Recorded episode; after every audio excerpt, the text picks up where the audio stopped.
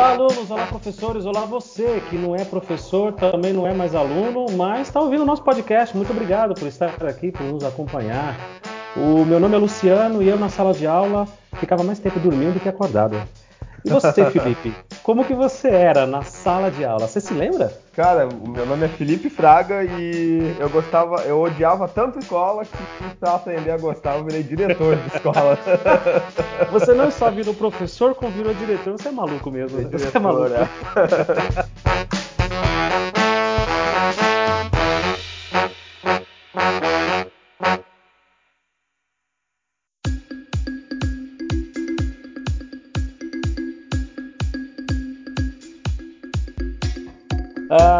eu tenho muitas curiosidades e eu quero que Sim. você me, me, me, responda algumas delas. Eu sou um jovem estudante hoje de faculdade e estou querendo me formar para ser professor e quero dar aula em Canoas, em Porto Alegre, no Rio Grande do Sul. Estou, sei lá, no último semestre, no penúltimo semestre. Como que eu faço para ser professor aí? Aqui é a partir do quarto semestre. Estando no quarto semestre da graduação, tu já consegue tentar um contrato. Né? Daí uhum. O contrato professor geralmente ele acontece em fevereiro ou uhum. em junho do ano, né? Uhum. Aqui nós fazemos parte de uma coordenadoria de educação, né? Que é a 27 coordenadoria. Essa coordenadoria, então, ela abre um edital, né? Junto com a Secretaria de Educação, para preencher as vagas que são necessárias para as escolas que estão precisando de professores, né? Daí então tu tem que ir lá te inscrever no edital, mandar uma documentação. Antes tinha que levar na coordenadoria, agora pelo menos eles deixam a gente anexar, os professores ah. que querem, no caso, anexar online, né? Ah. Daí já está participando do edital. Eles fazem uma seleção por títulos, né? Então, uh, quem já está formado tem uma determinada pontuação, quem tem especialização, mestrado e vice-versa, assim, consegue ter uma, uma determinada colocação, né? E eles vão chamando a partir do primeiro colocado daí, né? Só que tem reduzido bastante uh, essas chamadas, assim, né? Isso é chamado de contratos temporários aqui, né? Eu até vi que você tem um episódio que vocês chamam, acho que de classe O aí, né? Uma coisa assim. É, assim, categoria O. Isso, categoria O. Aqui é contrato temporário, só que a gente tem uma particularidade que nós temos contratos temporários de 20 anos, 22 anos, 23 anos, né? Então já não é mais um contrato temporário, né? É. Aqui em São Paulo também é muito parecido, então. Então já, já vi uma semelhança aí. O estudante de, de faculdade hoje, de, de, de, licenciatura, qualquer uma, que queira ser professor, vai nas diretorias de ensino, qualquer uma, faz a inscrição, pode fazer online também, mas ele precisa levar alguma documentação para confirmar essa inscrição, pelo menos a primeira inscrição, para confirmar, diploma, histórico escolar, coisa e tal. E dali ele entra numa lista, uma lista que fica online, fica pública, de uma colocação. Como ele está se formando agora e nunca deu aula, então a pontuação dele é zero. Mas à medida que ele vai dando. É, é, por, é por, aula, inclusive, a pontuação, né? Zero, zero, alguma coisa lá. E quanto mais tempo de, de, de casa ele tiver, quanto mais aulas ele der, maior vai ser a pontuação dele. O categoria O, hoje, aqui tem uma piadinha infame aqui em São Paulo, que é o categoria otário. Né? Ah. É realmente o professor que sofre, é o cara que entra sem, entra sem direito de nada, cara. Ele entra sem direito nenhum. Mas eu super incentivo, não, não, vamos, não, não vou por esse lado de, é, negativo, não, senão a coisa fica triste. Sim, ah, claro. Nessa de 20 anos que você falou, isso aconteceu aqui e em 2008 a justiça deu para esses professores que estavam há muitos anos como, como contratados, ele deu estabilidade e efetividade a esses professores. Não sei se você está ah, sabendo. Não, e não aí sabia. esses professores são chamados de categoria F. Ah. Eles não passaram no concurso, mas eles têm estabilidade. Eles não podem Sim. ser mandados embora, né? Então, no todo comecinho de ano, tem lá uma reunião na escola. Aí essa parte que eu quero que você me diga como que é aí. Tem lá uma reunião na escola para o diretor chama os, os, professores da casa e oferece as aulas e, e tem as escolhas, né? Quem vai ficar com tal turma, quais horários que vão ficar e é distribuído os efetivos. No dia seguinte, o categoria F, que é esse professor que não passou em concurso, mas tem estabilidade por força de processo legal que ganharam na justiça em 2008. Aí Sim. o que aconteceu? A partir de 2008, nenhum professor pode ficar contratado mais do que dois anos. E aí ele ah. precisa ficar uma quarentena, justamente para não dar vínculo empregatício, né? Ele Sim. fica um ano que renova por mais um e depois ele é obrigado a ficar de seis meses a um ano sem trabalhar, cara. Ele não pode entrar na rede porque senão dá vínculo empregatício. Então, Sim. o que foi bom para a categoria F lá atrás, há 10, 11 anos, que deu estabilidade para esse pessoal, foi péssimo para quem está trabalhando agora, porque agora Sim, você claro. no máximo dois anos. Como é que funciona aí? Tem um diazinho escolhido lá, fala, gente, é hoje. Escolhe é, as turmas que quer. Mas essa escolha que é, que é feita daí, que primeiro escolhem o, digamos, os concursados, depois a categoria F, ela é um acordo de cavaleiros, não existe uma regra assim da Secretaria de Educação que existe tem que uma assim? regra, existe uma regra de pontuação. Ah, sim. Então os professores efetivos primeiros. Então vamos uhum. lá, quem, quem, quem que tem mais ponto de casa aqui? Geralmente é quem tem 20, 25 anos de, de, de, de magistério. Esse pessoal escolhe primeiro. E ele Sim. escolhe as turmas que ele quer. Geralmente uhum. é, é, ligado ao horário. Oh, eu prefiro dar aula à noite, então quais turmas tem à noite? Eu, por exemplo, adoro dar aula à tarde, porque eu adoro dar aula para os sextos anos, para os pequenininhos. Eu desisti de trabalhar com ensino médio porque é, é, é eles estão há muitos anos na, na, na escola e já estão desencantados. Então eu prefiro sim. pegar lá no comecinho, no, no, no, no sexto ano. Mas tem sim. um acordo de cavalheiros, a gente combina antes, fala, olha, eu gostaria de pegar tais turmas, e você, ah, eu quero tais horários, a gente faz um, um, um combinado ali, e o que sobra fica no dia seguinte para a categoria F, e o que sobra de novo, aí sim, vem para os contratados de, de né, do categoria O, que é essa turma que está recém saído da faculdade ou que nunca trabalhou na área e que tem ali um contratozinho para cumprir. Sim, claro. É, aqui essa para se fazer a escolha das turmas que os professores vão pegar, não existe uma regra estabelecida, assim, né? Isso é um acordo de cavaleiros, onde geralmente nós vamos dar para os professores mais antigos da casa, né? As turmas que ele tem mais afinidade, assim. Na minha escola que só tem ensino médio, geralmente a maioria gosta de trabalhar com os terceiros anos, assim, né? Porque uhum. eles já estão há três anos na escola, então uh, eles já conhecem os alunos, né? E daí, geralmente, os mais antigos querem os terceiros anos. Daí, depois, os segundos anos vão pro, pro ou para os concursados ou contratados que estão há menos tempo na escola, e aqueles que estão chegando, que estão há um, dois anos, há pouco tempo, acabam pegando os primeiros anos. Existem exceções a essas regras, assim, né? Tem alguns professores que acabam, de, que acabam pegando terceiros anos mesmo sendo novos na escola, né? Uhum. Então não existe uma regra totalmente estabelecida, assim. A maioria dos nossos professores já estão há mais de três anos na escola, alguns há mais de cinco até, né? Nós temos muito pouco, nós temos poucos professores que estão há pouco tempo na escola. Né? O que é bom, né? Criar um vínculo, né? Sim, com certeza. É, e aqui ela, ela, ela, é uma escola assim que, que, digamos assim, os professores gostam muito de trabalhar, os alunos também, a gente tem um, um clima muito bom na escola, assim, até que eu acho que é bem atípico de outras escolas que eu já trabalhei, assim, pelo fato de ter ensino médio, assim, ela é uma escola bastante procurada. Então, quando vira o ano, chove contato de professores ligando para vir para a escola. Assim. Querendo para ir, né? Outra questão que eu quero saber, a diferença daqui e daí. Uh, a gente estava conversando em off antes e você comentou, e você acabou de confirmar agora, que a tua escola é só de ensino médio, né? Isso. Vocês têm o primeiro, segundo, terceiro ano aí. Uh, é normal aí? É, é, é, hábito essa coisa de ter escolas separadas de Fundamental 2 e ensino médio? É, eu acho que dessas 89 escolas que compõem a 27ª coordenadoria, são só cinco que têm essa característica, né? Aqui em Canoas, nós somos uh, só duas escolas. Tem a nossa e a outra, né? As outras todas têm fundamental e médio, né? Algumas têm desde a primeira série do ensino médio até uhum. o, o, final, que daí essas são conhecidas como colégio. Aqui, para ser conhecido como colégio, tem que ter da primeira série do fundamental até o terceiro do médio. Daí essas são conhecidas como colégio. Aqui não tem nenhuma escola chamada colégio. A gente é até nenhuma. engraçado. É quando fala colégio, a gente pensa em, em particular. Né? Aqui, quando fala em colégio, é particular. Escola, aqui é toda escola. Escola municipal e estadual, é só. Sim. É, aqui a gente ainda tem algumas, tanto na capital, em Porto Alegre, quanto aqui em Canoas mesmo, que são colégios que têm essa característica, né? E a comunidade, ela até volta e meia, ela briga com a Secretaria, com a Secretaria de Educação, porque hoje existe um movimento de as escolas do município ficarem com o fundamental e as uhum. escolas do estado ficarem com o ensino médio, né?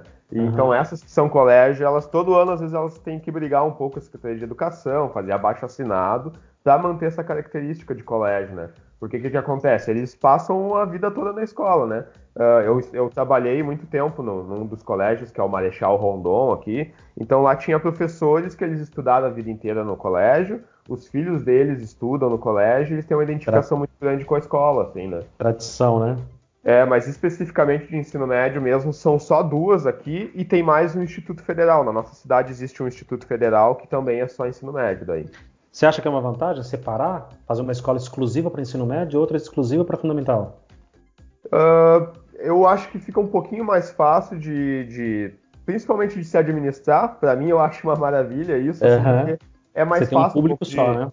Isso, porque todos os professores que, que trabalham na escola, todos eles são do mesmo nível de ensino, então é ensino médio, né? Então não existe aquela, aquele gerenciamento de que uns dão para o fundamental, outros dão para o médio, então se aumenta uma turma de fundamental, muitas vezes na, nesse outro colégio onde eu trabalhei, uh, tinha aquela briga assim, ah, eu não gosto de trabalhar com fundamental, sabe? Daí às uhum. vezes o colega não queria pegar a turma de fundamental, ou ele pegava obrigado, né? Então esse é um problema que eu já não tenho, né? Então os professores que gostam de trabalhar com médio são os que estão na escola e tem muitos professores que trabalham em escola que tem fundamental que eles querem vir para cá exatamente por causa disso, porque só tem ensino médio, assim, que eles têm mais identificação com o ensino médio, né?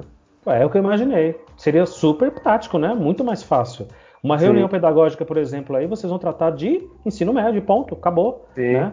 As disciplinas conversam, os, os, professores mais ou menos ali estão todos com as mesmas turmas, assim falando de ou é primeiro ano, ou é segundo, terceiro, é muito mais prático. Aqui claro. em São Paulo tentou se fazer alguns anos atrás, inclusive o secretário de educação daqui, que estava muitos anos no cargo, ele caiu porque ele tentou fazer essa separação. Então Sim. foi anunciado um ano antes, vai ser separado, escolheu-se, olha, Cara, deu uma confusão, mas deu uma confusão. E a gente, o que a gente podia opinar, e, e, sabe, com as pessoas, com os pais, a gente dizer, olha, vai ser uma coisa boa. Ah, mas ele estuda aqui, vai ter que ir para outra escola, mas não é tão longe, vale a pena. Porque a gente ia, de uma certa forma, especializar no ensino médio ou fundamental. Então, Sim. os professores que têm uma vocação, que têm uma habilidade melhor com alunos um pouco maiores em ensino médio, iam trabalhar naquele, naquele tipo de escola. Imagina uma escola que tem, por exemplo, aí não sei como é que é aí, mas sei lá, tem química, biologia e física, que é matérias de ensino médio.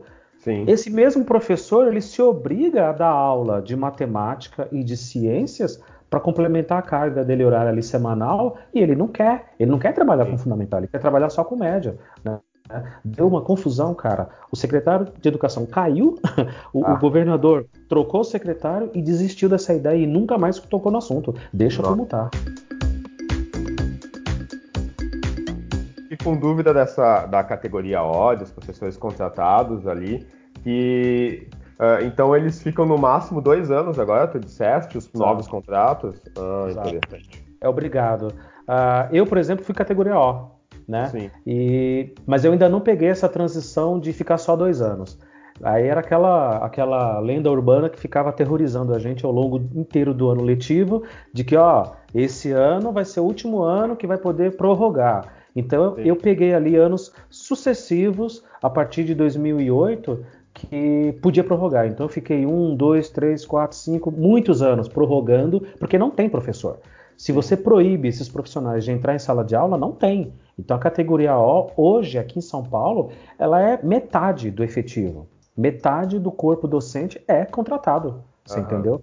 Porque você tem muito professor contratado efetivamente, concursado, mas não supre, não consegue é, é, é, dar conta do que a gente precisa aqui em sala de aula. Então, categoria é extremamente importante. Eu ainda peguei essa transição e fui prorrogando, prorrogando. Mas de uns dois, três anos para cá, tenho visto muitos colegas sem trabalhar e tem, tendo que fazer bico em colégio particular. Olha aí o termo colégio, né? Já é uma, Sim, um claro. hábito meu é, tendo que trabalhar em escola particular, tendo, tendo que tentar conseguir alguma coisa na prefe, nas prefeituras, né? A gente tem aqui no entorno da cidade de São Paulo dezenas de cidades, dezenas de pequenas cidades de médio porte, pequeno porte, e estão tentando também nessas prefeituras, mas o categorial aquele é, é, é pancada, cara. Então, é, uma, é, uma, é pancada de tudo quanto é lado, sofre bastante. É, imagino. É, nós temos uma característica agora mais ou menos parecida, porque quando eu entrei no contrato lá em 2009, os professores eles ganhavam contratos por tempo indeterminado, né? Então, na época que eu entrei, até já era um governo do PSDB, era Ieda Cruz, se eu não me engano, aqui, e era assim. Depois entrou um governo do PT e continuou a mesma coisa, né? Uhum. Só que daí, a partir do, do, do, último governo passado, que foi um governo do, do PMDB ali, e com essa história de, de, crise financeira, que a gente fica para outro podcast, a gente falar sobre crise exato, financeira exato. e tal, né? Daí, isso, isso a gente acompanhou bastante daqui. A, a, a dureza que foi, salários e nossa, que tristeza, cara, que tristeza. Rio Grande do Sul e Rio de Janeiro, que tristeza. É, e que continua assim, assim, a situação só vem se agravando, né? Uhum. Então, o que que acontece? Nos dois primeiros anos desse governo do PMDB, uh, uh, os professores ficavam por tempo indeterminado. A partir do terceiro ano, ali, já em 2017, aí ele começou a fazer contratos por tempo fechado. O que, que é o contrato por tempo fechado? É o contrato que dura só até o final do ano. Então, o professor entra e ele pega esse contrato, geralmente nem é em março, né, porque atrasa um pouquinho. Então, uhum. ele é contratado lá em abril, maio, junho né? E esse contrato fica só até o final do ano, daí depois o contrato é rompido e ele fica desempregado. Não tem nenhuma. Ah, então vocês têm um categoria O. Isso é, é mais ou menos isso. É isso é categoria O, o aqui, uh, porque uh, espera-se começar as aulas, praticamente começa as aulas sem o categoria O contratado.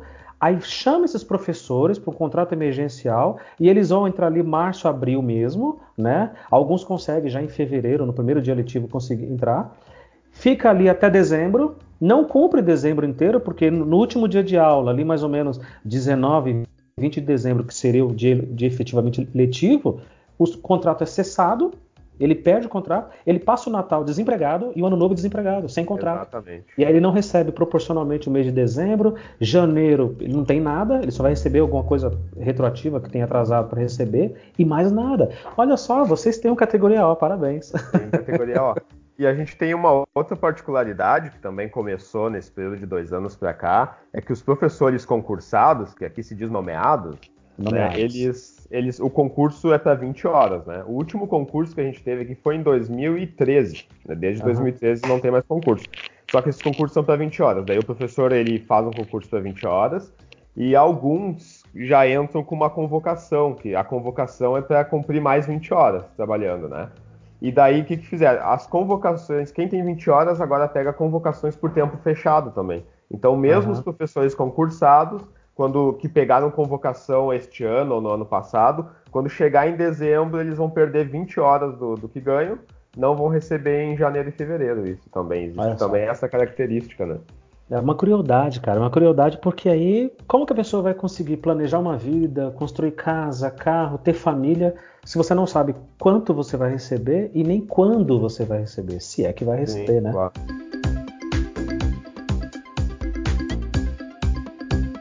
Outra, outra curiosidade que eu tenho é especialmente sobre ensino médio. Aqui nas escolas de São Paulo, e para quem está ouvindo a gente, eu estou falando de escolas estaduais. As prefeituras elas estão nessa pegada aí que o Felipe falou. As prefeituras aqui elas cuidam de ensino fundamental, basicamente ensino fundamental e pré-escola, né? Maternal, prézinho, jardim de infância, essas coisas. Uh, mas as escolas estaduais daqui de São Paulo elas têm fundamental e médio junto e o EJA, que é Educação de Jovens e Adultos. Ah, uh, uh, o noturno aqui ele foi extinguido, não tem mais. A gente não tem mais horário noturno. As poucas escolas que ainda têm aulas à noite são especificamente para EJA. A ah. gente tem basicamente ali uh, de manhã coloca-se varia, tá? Mas em via de regra se coloca o, o ensino médio de manhã e a gente coloca depois o fundamental à tarde. E as escolas deu ali 6 horas, 7 horas da noite, fecha a escola, tchau, vai todo mundo embora. As poucas Sim. escolas, inclusive a minha que eu trabalho, que tem o horário do noturno, é exclusivamente para EJA, para alunos que, que, repetiram, que atingiram uma certa idade, ou trabalhadores ou trabalhadoras que querem voltar para estudar e, e, vão fazer educação de jovens e adultos, né? Que é um anozinho ali reduzido para um semestre. Como é que funciona aí? Tem, tem horário noturno? Tem alunos de, sei lá, de... eu fiz a oitava série à noite na minha época. Sim, claro. Existe isso ainda? Existe, existe sim. A, a, minha escola ela tem ensino médio noturno, né? E é uhum. ensino médio regular, não é EJA. Olha só. Uh, nós temos aqui na escola, que é a escola André Puente aqui, nós temos 13 turmas de manhã, 13 à tarde e 7 à noite, né? Então, 7 turmas de ensino médio regular. E na cidade aqui, acredito que com o ensino médio noturno, aqui na cidade, se eu não me engano, são 20 ou 22 escolas. Dessas 22, acredito que pelo menos 10 ou 12 tem ensino médio noturno. Né? E como uhum. ela é uma escola de centro e é uma das escolas mais próximas ao, ao metrô aqui da cidade, então ela atrai muitos jovens de pré-ensino médio que já estão trabalhando, né? Tanto que a última levantamento estatístico que eu fiz no ano passado é que 80% dos nossos alunos já eram empregados em estágio ou trabalhos efetivos. Né? Ah, você fez esse levantamento? Sim, uhum, nós fizemos uma pesquisa no. Não foi o ano passado, foi em 2017. Em 2017 nós fizemos um levantamento para saber quais alunos estavam empregados, quais não estavam, né? Eu queria, eu queria ter esses números aqui, eu te invejo. Ah, sim. Dessa quantidade de alunos trabalhando, pois é. Os próprios alunos têm um certo preconceito com o, com o EJA aqui, né? Porque uhum. eles acham que vai influenciar no trabalho, que alguns empregos não vão gostar que eles fizeram EJA, né? Ou eles Verdade. têm uma identificação, como aqui na minha escola, eles têm, eles têm uma identificação com a escola, então eles não querem sair da escola porque eles gostam muito e eles querem curso, passar esses três anos na escola para curtir a escola assim mesmo. Né? É, para quem está ouvindo a gente, o EJA nada mais é do que o antigo supletivo, né? Isso, era, um, era, um, era um condensamento de matérias ali, de tempo, de tudo. Os alunos tinham que estudar um ano e um semestre dois anos em, em, um ano, né? Se você reduz. Quando você falou para mim que a maioria dos alunos, parte significativa dos alunos aí do ensino médio trabalham, eu logo pensei, ele deve estudar à noite, não é possível. Ah, Como o trabalho é meio período, não é? Aqui seria um sonho que os meus alunos, e eles reclamam, tá? Que fique bem claro para quem está ouvindo a gente, Sim, eles reclamam claro. que não conseguem trabalhar porque precisam estudar de manhã. Ah. Geralmente o ensino médio é de manhã. Então, para arrumar um trabalho, eles saem meio-dia e 20 da escola aqui, né, o período da manhã, para arrumar um trabalho que eles possam sair meio-dia e 20 com transporte coletivo caótico que a gente tem aqui em São Paulo, para conseguir chegar no trabalho, seria impossível. Ele é teria isso. que entrar duas da tarde no trabalho. Não vai arrumar nunca né, um serviço assim. É, eu acredito que aqui seja uma característica bem específica da escola, porque ela é uma escola bem centralizada mesmo. Então os alunos já procuram por causa disso, porque eles conseguem estudar pela manhã e fazer um estágio de tarde, ou estudar à tarde e fazer um estágio pela manhã, ou mesmo um trabalho efetivo de, de tempo integral, manhã e tarde, e estudar à noite, né? Então a gente. É, seria ótimo. Eu, por exemplo, trabalhei com 16, 17 anos, office boy, tudo, um monte de coisa, e estudava à noite. Fazer oitava Sim, série à noite. É, bacana. é, eu também. Eu, eu, eu fiz todo o ensino fundamental de dia, né? Mas o meu ensino médio foi todo noturno e eu trabalhei durante os três anos, assim, né? É. Apesar de é. quando eu tava no fundamental, estudava à tarde, mas eu já trabalhava. Eu trabalho, eu acho que com o meu pai, que meu pai era marceneiro desde os 11 anos de idade, eu acho. Opa, acredito. marceneiro. Acho bacana, acho bacana. Aprendeu muita coisa? Bah, um monte, muitas coisas aqui na escola eu mesmo conserto por causa disso. Essa é, é uma das características pelas quais eu virei diretor também. Assim, né? Porque era, que a gente... era o cara do faz tudo, né? É, ainda sou assim, né? Não, Poxa, às vezes tem é que... legal. Pô, tu tem que fazer três orçamentos para poder, sei lá, arrumar um marco de porta, assim, né? Eu vou lá, é. pego uma caixa de prego e arrumo, né? E fazer os orçamentos, chamar um cara que vai cobrar cada ali, uma coisa que meia hora tu, tu resolve, né? Opa, você falou uma coisa agora que já soa estranho para mim. Marco de porta, é o batente. Marco de porta, é, seria o, ah. batente. Aqui a gente chama de marco, a, gente, a folha da porta, é a porta, né? É o que a abre. Folha é né? a folha, isso aí beleza. Isso. Aí o marco é aquela parte que envolve a parede, né? Onde a porta isso, entra. é o batente, isso é o batente. Isso. E aqui a gente chama de guarnição ou vista aquela reguinha que vai em volta, assim, só para fazer é. beleza na porta, assim, é. né? Pelo menos foi a, foi, foi a, a, termologia que o meu pai me ensinou quando eu trabalhava com ele, né? É, especialista é outra coisa, né? É.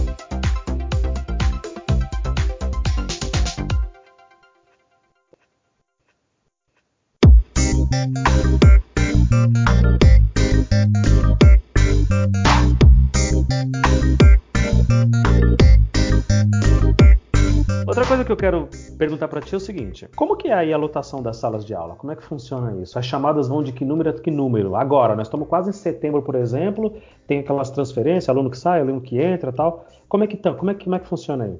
É, aqui é assim, na, na minha escola é por medição, né? Por metro quadrado. Se eu não me engano, pode um aluno pode ocupar um metro quadrado, é uma coisa assim, né? Uhum. Mas a, a, todas as nossas salas têm uma lotação de 36 classes. Ela tem 36 classes dentro da sala de aula, então são 36 vagas, né? Uhum. Mas com as transferências e tudo, assim, então a gente tem transferências de turma, ou alunos que, que, que têm evasão, porque o nosso turno da noite, depois a gente pode abordar isso, tem muita evasão, né? Esse é o, o maior problema Verdade. da educação no estado, é a evasão, né? Então, aqui também, aqui também, evasão e abandono.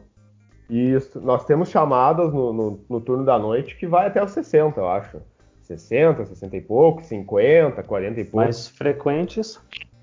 Frequentes no turno da manhã, tem casos em que nós temos 37, 37 alunos frequentando, Eita porque o turno nós. da manhã ele é muito concorrido. E como a maioria dos alunos fazem estágio no turno da tarde, eles querem o turno da manhã, né? Então aqui todo, toda virada de ano é uma correria de, de, de alunos procurando o turno da manhã, especialmente para o primeiro ano, porque eles sabem que vão continuar fazendo estágio e eles vão trabalhar à tarde, a maioria dos empregos aqui para esses alunos é à tarde, né? Então nós temos casos de 37, temos chamadas com 39, assim, que tem um revezamento. Eu acho que eles se combinam entre eles pra, alguns faltam um dia para caber, assim, né? Mas isso é a brincadeira que eu faço com eles, né?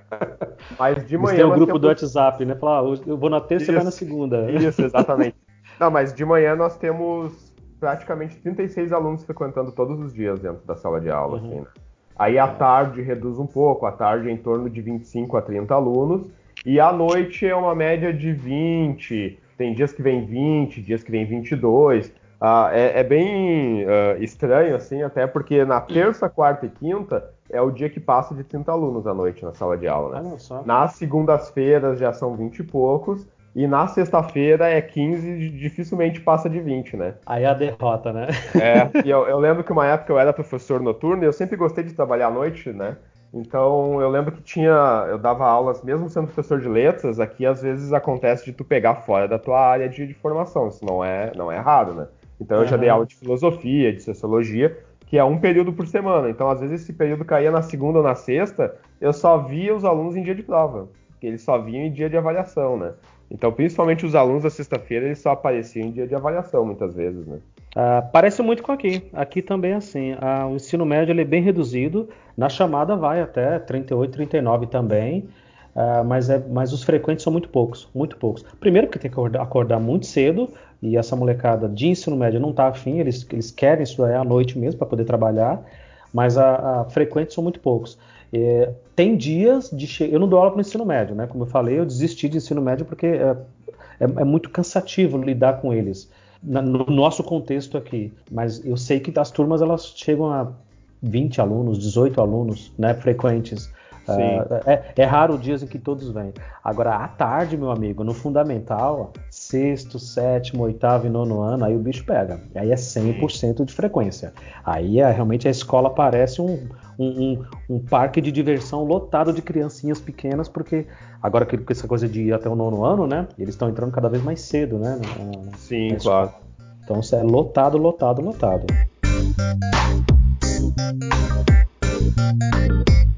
Uma coisa que eu não te perguntei é se você mora em São Paulo capital mesmo. É que depende da, da rua que eu tô. Eu tô uhum. tão no extremo da, da, da, periferia, mas tão no extremo, e a gente chama periferia, que são realmente os lugares mais afastados do centro. Que é onde falta tudo, né? É onde não tem saneamento básico, não tem nada. As escolas estão caindo aos pedaços. Eu tô tão afastado do centro, tão afastado, que se eu descer duas ruas eu já tô numa outra cidade, né? Sim. E, e não tem uma divisão, uma placa marcando território, fronteira, nada. A gente, a gente sabe apenas pelo CEP.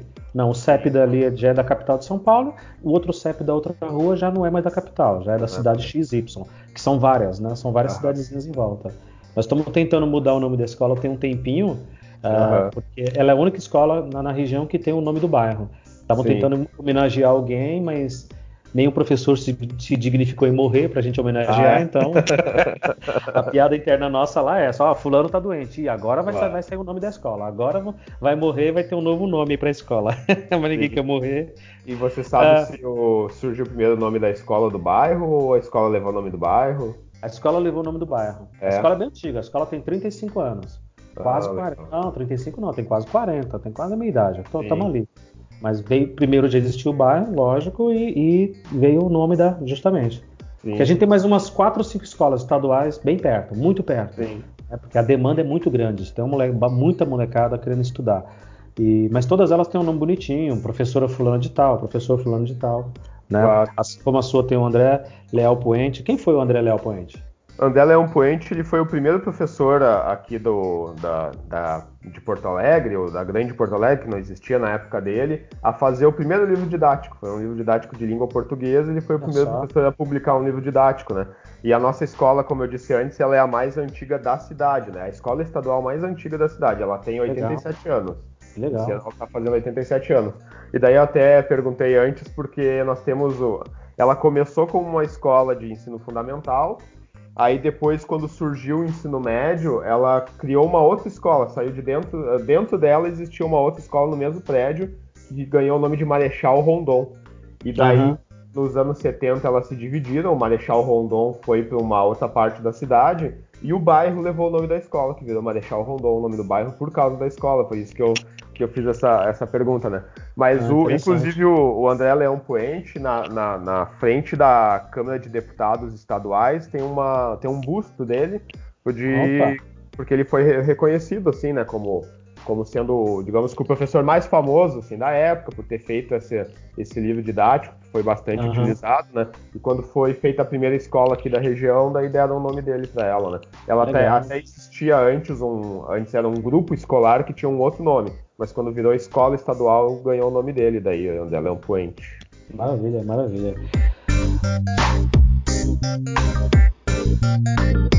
Felipe, a gente falou de categorias, falou de, da separação de ensino médio fundamental, dos horários dos alunos.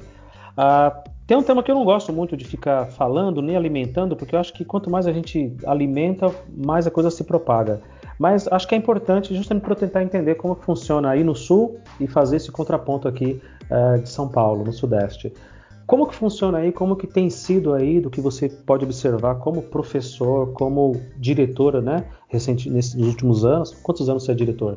Eu sou, eu comecei como diretor agora no, em janeiro desse ano, né? Primeiro uhum. de janeiro. Eu era vice-diretor antes. Eu fiquei um ano como vice-diretor, né? Antes disso eu fui supervisor na escola também. Ah, então você está na gestão tem um tempão já. É, já tem, digamos que quatro anos que eu tô oh, na, bastante, parte de, de administração escolar, assim, né?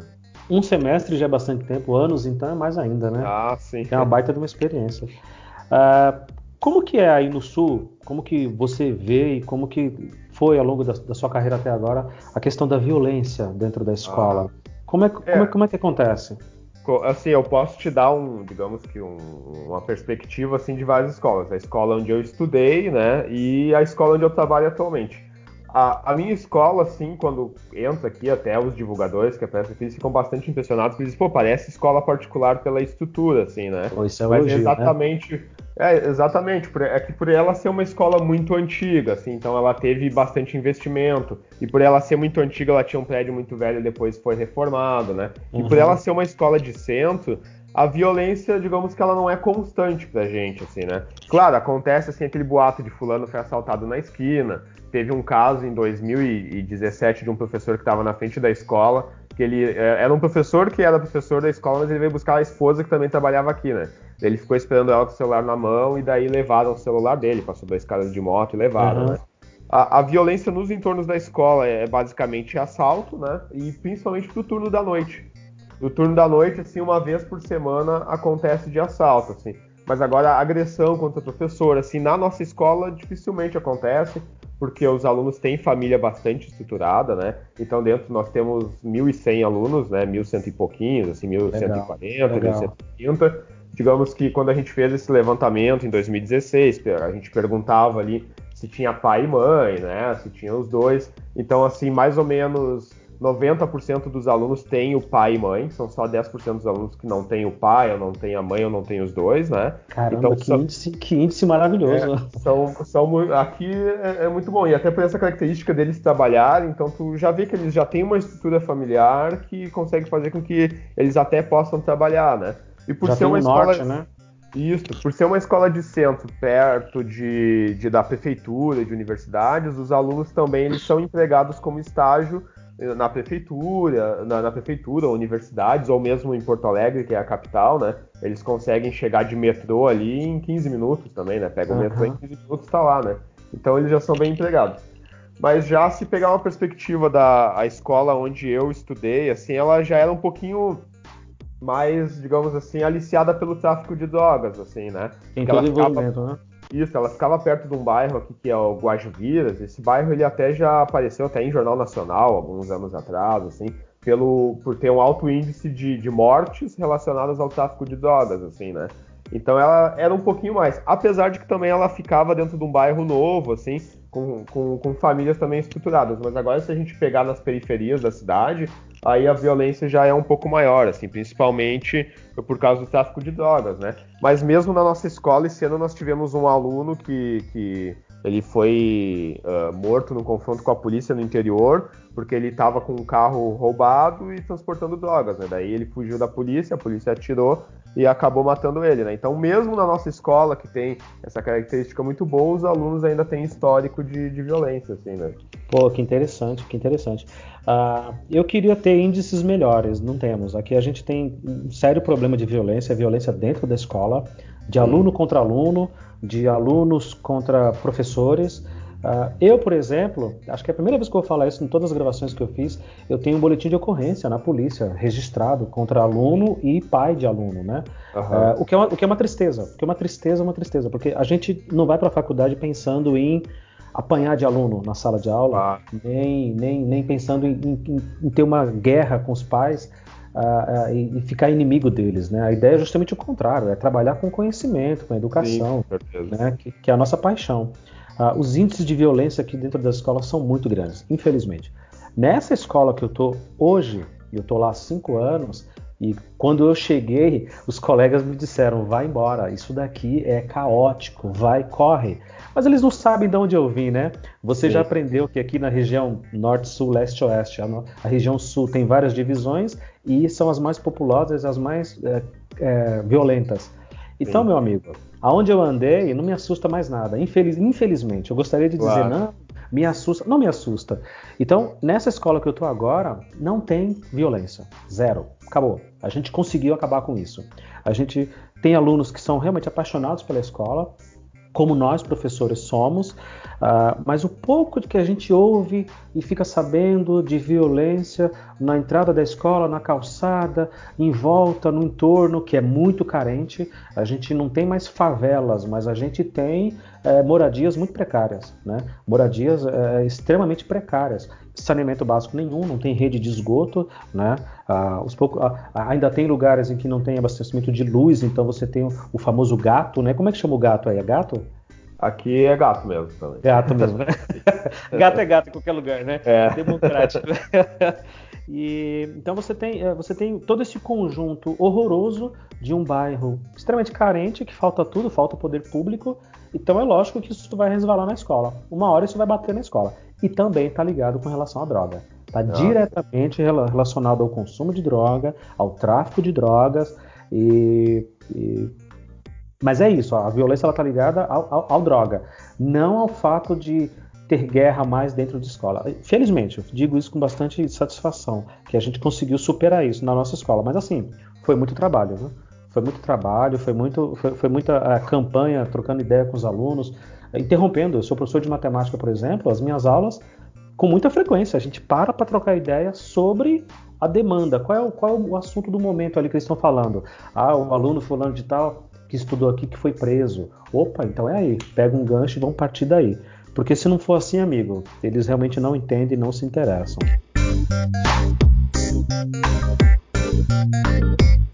Outra coisa que eu quero trocar ideia contigo para saber é o seguinte: aqui em São Paulo a gente tem uma temida e discutida aprovação continuada. Ah, eu vi vocês falando sobre isso, né? Chama que, que a gente chama pejorativamente de aprovação automática. O aluno ele não repete mais de ano, né? Uh, ele vai ser repetido, ele vai ser reprovado, talvez por falta e por notas ali no sexto ano. Só. Uhum. A partir dali, amigo, você só consegue reprovar esse aluno lá no nono ano, né? Sim. E mesmo assim tem um monte de ressalvas, um monte de coisas. A ideia da aprovação continuada, em tese, ela é maravilhosa, porque ela entende que o aluno ele não pode ser avaliado apenas em um ano, mas sim num ciclo de dois, três anos. Uh, então você tinha alunos ali, como eu estudei, alunos que estudaram comigo, que realmente não conseguiam entender num ano, mas no ano seguinte ele conseguia. E ele Sim. ia para frente e era aprovado. Ah, e essa aprovação continuada, que aqui a gente chama de aprovação automática, ela, se bem implementada, ela é perfeita, porque ela entende Sim. o ser humano em num ciclo de dois, três anos, e não apenas em um ano. Imagina, o aluno no sexto ano que eu dou aula, ele tem oito professores, com oito matérias diferentes. Sim. Então, se dois professores resolverem dar nota vermelha o ano inteiro e reprovar, seria justo que ele repetisse de ano por aquilo? Ou ele tem direito a ir em frente e recuperar o que não foi aprendido no ano seguinte e coisa e tal? Como é que funciona aí? Uh, você está falando de ensino médio, aqui o ensino médio reprova também, tá? Independente de qualquer Sim. coisa, aqui não tem aprovação continuada, não. Como é que funciona aí? Tem, existe esse, essa, essa, ideia de aprovar o aluno por ciclo, de reprovar? Quantas matérias reprova? Como é que é? Aqui o nosso ciclo ele só funciona até o sexto ano, são dois ciclos de três anos, né? Então até a terceira série do fundamental, o terceiro ano do fundamental, o aluno não pode ser reprovado, né? Ele uhum. só pode ser retido no terceiro ano, se ele não aprovar no terceiro ano, ele pode ser retido, e depois tem mais um ciclo até o sexto ano, né? Mas já na sétima, oitava e nona ele pode ser reprovado, aqui é um pouco Normal. diferente. Isso, normalmente como se fosse no ensino médio, né? Uhum. Então esse ciclo só, são só dois ciclos, só da, da primeira à terceira e da terceira à sexta. Depois da sexta até o nono ano não, não tem mais isso de ciclo, ele pode ser reprovado já. Ah, isso é legal. Aqui não, aqui, ah, se eu não me engano, a parte do primário, antigo, que a gente chamava primário, que a gente chama aqui de Fundamental 1, como é que chama aí? Aqui é, chamamos de séries iniciais. Séries iniciais. E, e ensino fundamental, séries finais. Ah, legal. Aqui a gente chama de Fundi 1, Fundi 2. Fundamental Nossa. 1, Fundamental 2 do primeiro ao quinto aninho, Fundamental 1, do sexto ano em diante, para quem está ouvindo a gente, é a antiga quinta série, aí já é o Fundamental 2. Depois é ensino médio normal.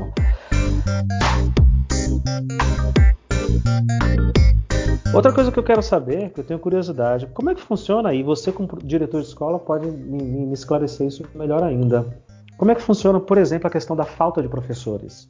Os professores Sim. faltam, tem muita falta, tem muita falta médica, uh, os professores simplesmente não vão trabalhar, e aí, como é que funciona? Sim, aí tá. no sul. Eu não vamos citar nomes. Porque... Sim, claro. Eu tô rindo porque eu escutei alguns episódios falando sobre isso, sobre a falta de professores, e já dei uma olhada no seu perfil também, né? Ah, e daí tá, que tinha legal. alguns tweets lá, que até você repassava no Face falando lá, né? Professores, vão trabalhar, né? É, pô, não faltem os seus trabalhos. porra né? do trabalho de vocês, por favor. Isso, exatamente. Então aqui nós temos o mesmo problema, digamos assim, né? Olha, que... olha a gente sabe exatamente quem são os professores que faltam por necessidade e quem são os professores que faltam que podiam fazer um esforço para virem trabalhar, assim, né? E aqui é Sim. assim, como é que funciona no, nós, os nós temos sexto período, então nós, pela manhã nós temos seis períodos e à tarde também. Então, seis períodos você fala são as aulas. Isso, são as aulas. Tá. E também são seis aulas. Isso, e cada professor tem, digamos, para 20 horas de trabalho, eles têm. São 16 períodos em sala de aula. Então, eles conseguem fechar esses 16 períodos em três dias. O quarto dia é um dia de planejamento, né? Que daí eles têm quatro períodos para planejamento, digamos assim. E o quinto dia acaba funcionando como folga, porque como eles trabalham mais de quatro horas no turno, né? Ou até mais, às vezes eles fazem 10 horas no dia, eles acabam tendo um dia de folga, né? Daí, às vezes, eu, eu, eu, discuto assim com alguns que às vezes marcam o médico pro dia do trabalho, assim, né? Daí eu digo, pô, uhum. vocês têm uma folga, né? Ou tem até o dia do planejamento, então daqui a pouco marca pro dia do planejamento, então no dia de aula, né? Ou seja, às vezes só trabalham três dias na semana e ainda assim eles faltam por motivos médicos ou algumas coisas assim. E a gente sabe que alguns uns poderiam fazer um esforço para vir assim nesse dia, né? E poderiam planejar melhor, né?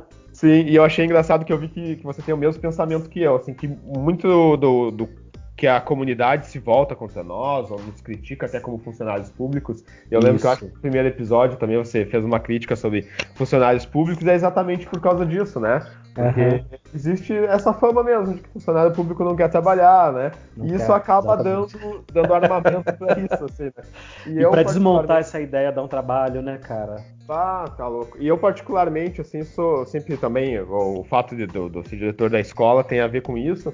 Porque eu, eu sempre odiei faltar trabalho, assim. Então eu já vim trabalhar doente, sabe? Eu tenho uma, uma rinite muito severa, que todo mundo deve estar escutando, que eu tenho uma voz meio nasalada, assim. Uhum. Então, muitas vezes eu ia pra aula com quase não conseguindo respirar pelo nariz, assim, com o nariz uhum. correndo. Botava algodão no nariz, assim, e os alunos já sabiam, Bastor, hoje tu tá atacado da rinite. Daí eu disse tudo, eu disse, então bom, hoje você sabe que a aula vai ser mais engraçada porque a minha, eu vou estar fanho, né? e daí até. Ser engraçada, mas, mas ele não vai valorizar, falar, ó, o professor está fazendo um esforço para vir dar aula. Não, aquele esquisito tá ali com aquele algodão no nariz, né? É, sim, claro. Então, às vezes eles até já me imitavam. Então eu entrava na nossa aula, daí eles falavam como se fosse eu falando fanho, né? Ou eles traziam até o algodão no nariz, assim, pra fazer ah, igual. Nossa, nossa. Mas então eu, eu já é, trabalhar com dor de cabeça, com tudo, assim, e aí realmente nós temos colegas que faltam por qualquer coisa. E não é uma característica só da nossa escola, né? E, e eu vejo também que o professor contratado, como ele tem um, um um salário baixo, ainda tem essa condição precária, que o contrato é uma relação de trabalho muito precária, ele acaba sendo desestimulado e acaba sendo, às vezes, o professor que mais falta também. Assim, né? Só piora, né? É um ciclo que não tem fim, né? Sim, claro. E daí, ainda aqui na, na, na, característica, assim, a gente resolve, como eu tenho um bom relacionamento com, a, com digamos, com 99% dos colegas, muitas vezes, quando eles precisam faltar, eles repõem essa falta de, de alguma forma. Eles, não, Felipe, olha, eu precisei hoje, eu não consegui agendar médico para outro dia, mas no dia que souber que alguém vai precisar faltar, eu vou e reponho essa falta, né? Porque eu acho uhum. que é uhum. muito, muito mais interessante para mim como gestor que eles venham repor, até porque a gente tem que repor a carga horária. Não que a gente tenha que repor a carga horária, né? É, é obrigação do Estado repor a carga horária, não, não do professor, né? Uhum. Mas com, com, com um relacionamento ético do professor, então a maioria se dispõe a repor, né? Então nem sempre eu consigo encaixar eles no dia certo, ou a gente recupera num sábado, porque o, o sábado, às vezes, a, a, aqui até esse ano havia sido proibido os dias letivos no sábado, né? O, uhum. o, secretário de Educação tinha proibido. Daí a gente fez uma pressão aqui pelo sindicato, ele liberou cinco sábados, né? Mas aqui quase todo sábado a gente tem atividade, então a gente vem trabalhar mesmo sem ganhar para isso, né? Ô, louco. Então, no último domingo eu vim aqui para gravar um curta-metragem com os alunos e para gravar podcast, aí sem ganhar nada para isso, por, porque mais ou menos como eu vi que, que tu falou, assim, né? Essa é a nossa missão como professor, né? A gente gosta disso, a gente não se vê fazendo outra coisa, né? E a gente está tentando fazer alguma coisa pela educação, assim. E fazer bem feito, né? Fazer ah, alguma sim, coisa e fazer certeza. bem feito. Se você sim. vai ser mecânico, seja o melhor. O melhor que você puder, claro, né? Com certeza. Se você vai ser um alfaiate, uma costureira, um pedreiro, faça o melhor que você puder, pô. Mas agora a gente está aqui trabalhando com material humano, então é, é, um dia perdido de aula é, é, é um estrago, é um estrago. Infelizmente se parece muito com a nossa realidade aqui. Uh, aqui a gente tem, e eu falo isso sem medo de ofender ninguém, porque a rede é muito grande, eu tenho aqui centenas de milhares de professores na, na, na cidade, no estado de São Paulo, então não vai ser nada dirigido a ninguém pessoalmente. Mas por todas as escolas que eu passei, foram muitas, a regra é a mesma. O professor falta, ele simplesmente não vai trabalhar. Não vai. Ele e não avisa, o que é pior, porque aí não dá tempo de você articular, tentar organizar salas, pedir para alguém substituir, não vai trabalhar. E quando você vai ver, é os motivos mais estúpidos possíveis, né? Pessoais, obviamente, que é um motivo pessoal, mas é que nem você falou, poderia dar uma, uma, uma, fazer um esforço mais, poderia planejar melhor essa falta quando é uma falta de uma consulta médica e coisa e tal. Eu vejo isso sim, eu vejo um pouco de má vontade, eu vejo um, um, um aproveitamento, um aproveitamento errado dessa coisa do que é público, né? Uh, eu, eu, vou ser repetitivo aqui de novo, mas a gente vai no correio, em geral a gente é maltratado, o serviço é ruim, né? A gente vai num, num serviço público, pronto-socorro, médico, é um serviço ruim. Delegacia de polícia vai registrar um boletim de ocorrência, é um serviço ruim. Poxa, você chega na escola e vai ser ruim também? Eu, Sim, como claro. funcionário, como trabalhador, vou colaborar e vou contribuir para que a coisa seja ruim. Isso é muito triste, cara. Isso é muito triste. Eu fico muito decepcionado.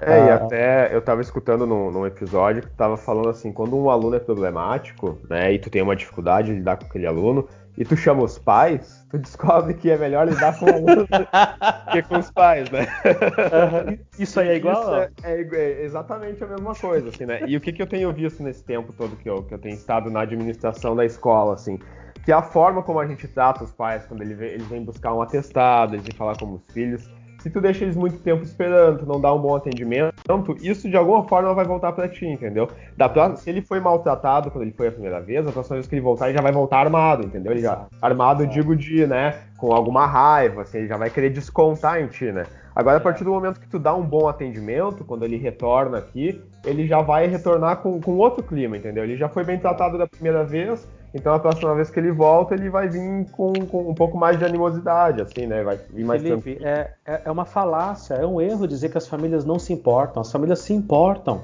Se elas forem bem tratadas, se elas souberem, forem bem orientadas, elas se importam com a educação dos filhos, sim. Elas se importam em participar da comunidade, em colaborar, em, em colaborar para que aquele filho, de repente, estou falando de um caso de, de indisciplina, para que ele melhore, para que ele se dedique mais aos estudos. Olha, a, a, gente tem tido muito boas experiências na nossa escola nesse sentido de chamar os pais, chama as famílias, eles querem participar. É que dá trabalho, né, cara? Você Sim, como professor, com como diretor aí, e os coordenadores que você deve ter, que você chefia, dá muito trabalho chamar essas famílias, se reunir, fazer, fazer a ata, registrar tudo bonitinho, porque tem que ter transparência. Dá Sim. trabalho, mas resolve.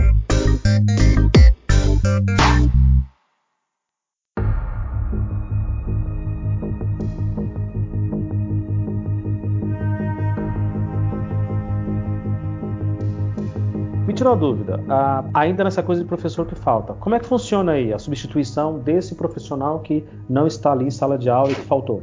É, isso é uma, uma coisa que eu queria abordar e até ia perguntar para ti, assim, porque nós não temos a figura do professor substituto na, na rede estadual. Eita, no, munic...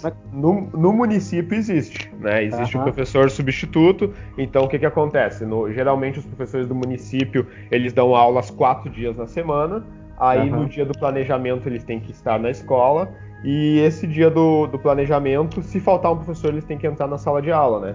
E aqui no estado é a mesma coisa. Dia, no dia do planejamento, se você está na escola fazendo planejamento, o, ao invés tá de planejar, vai tapar buraco de alguém. Tem que dar aula, né? Ou se não tiver, quem tem que dar aula é o orientador, ou o supervisor, ou até o diretor, se for necessário, né? Caramba. Então, aí, isso é, é bem complicado, né? Então, o que, que a gente faz?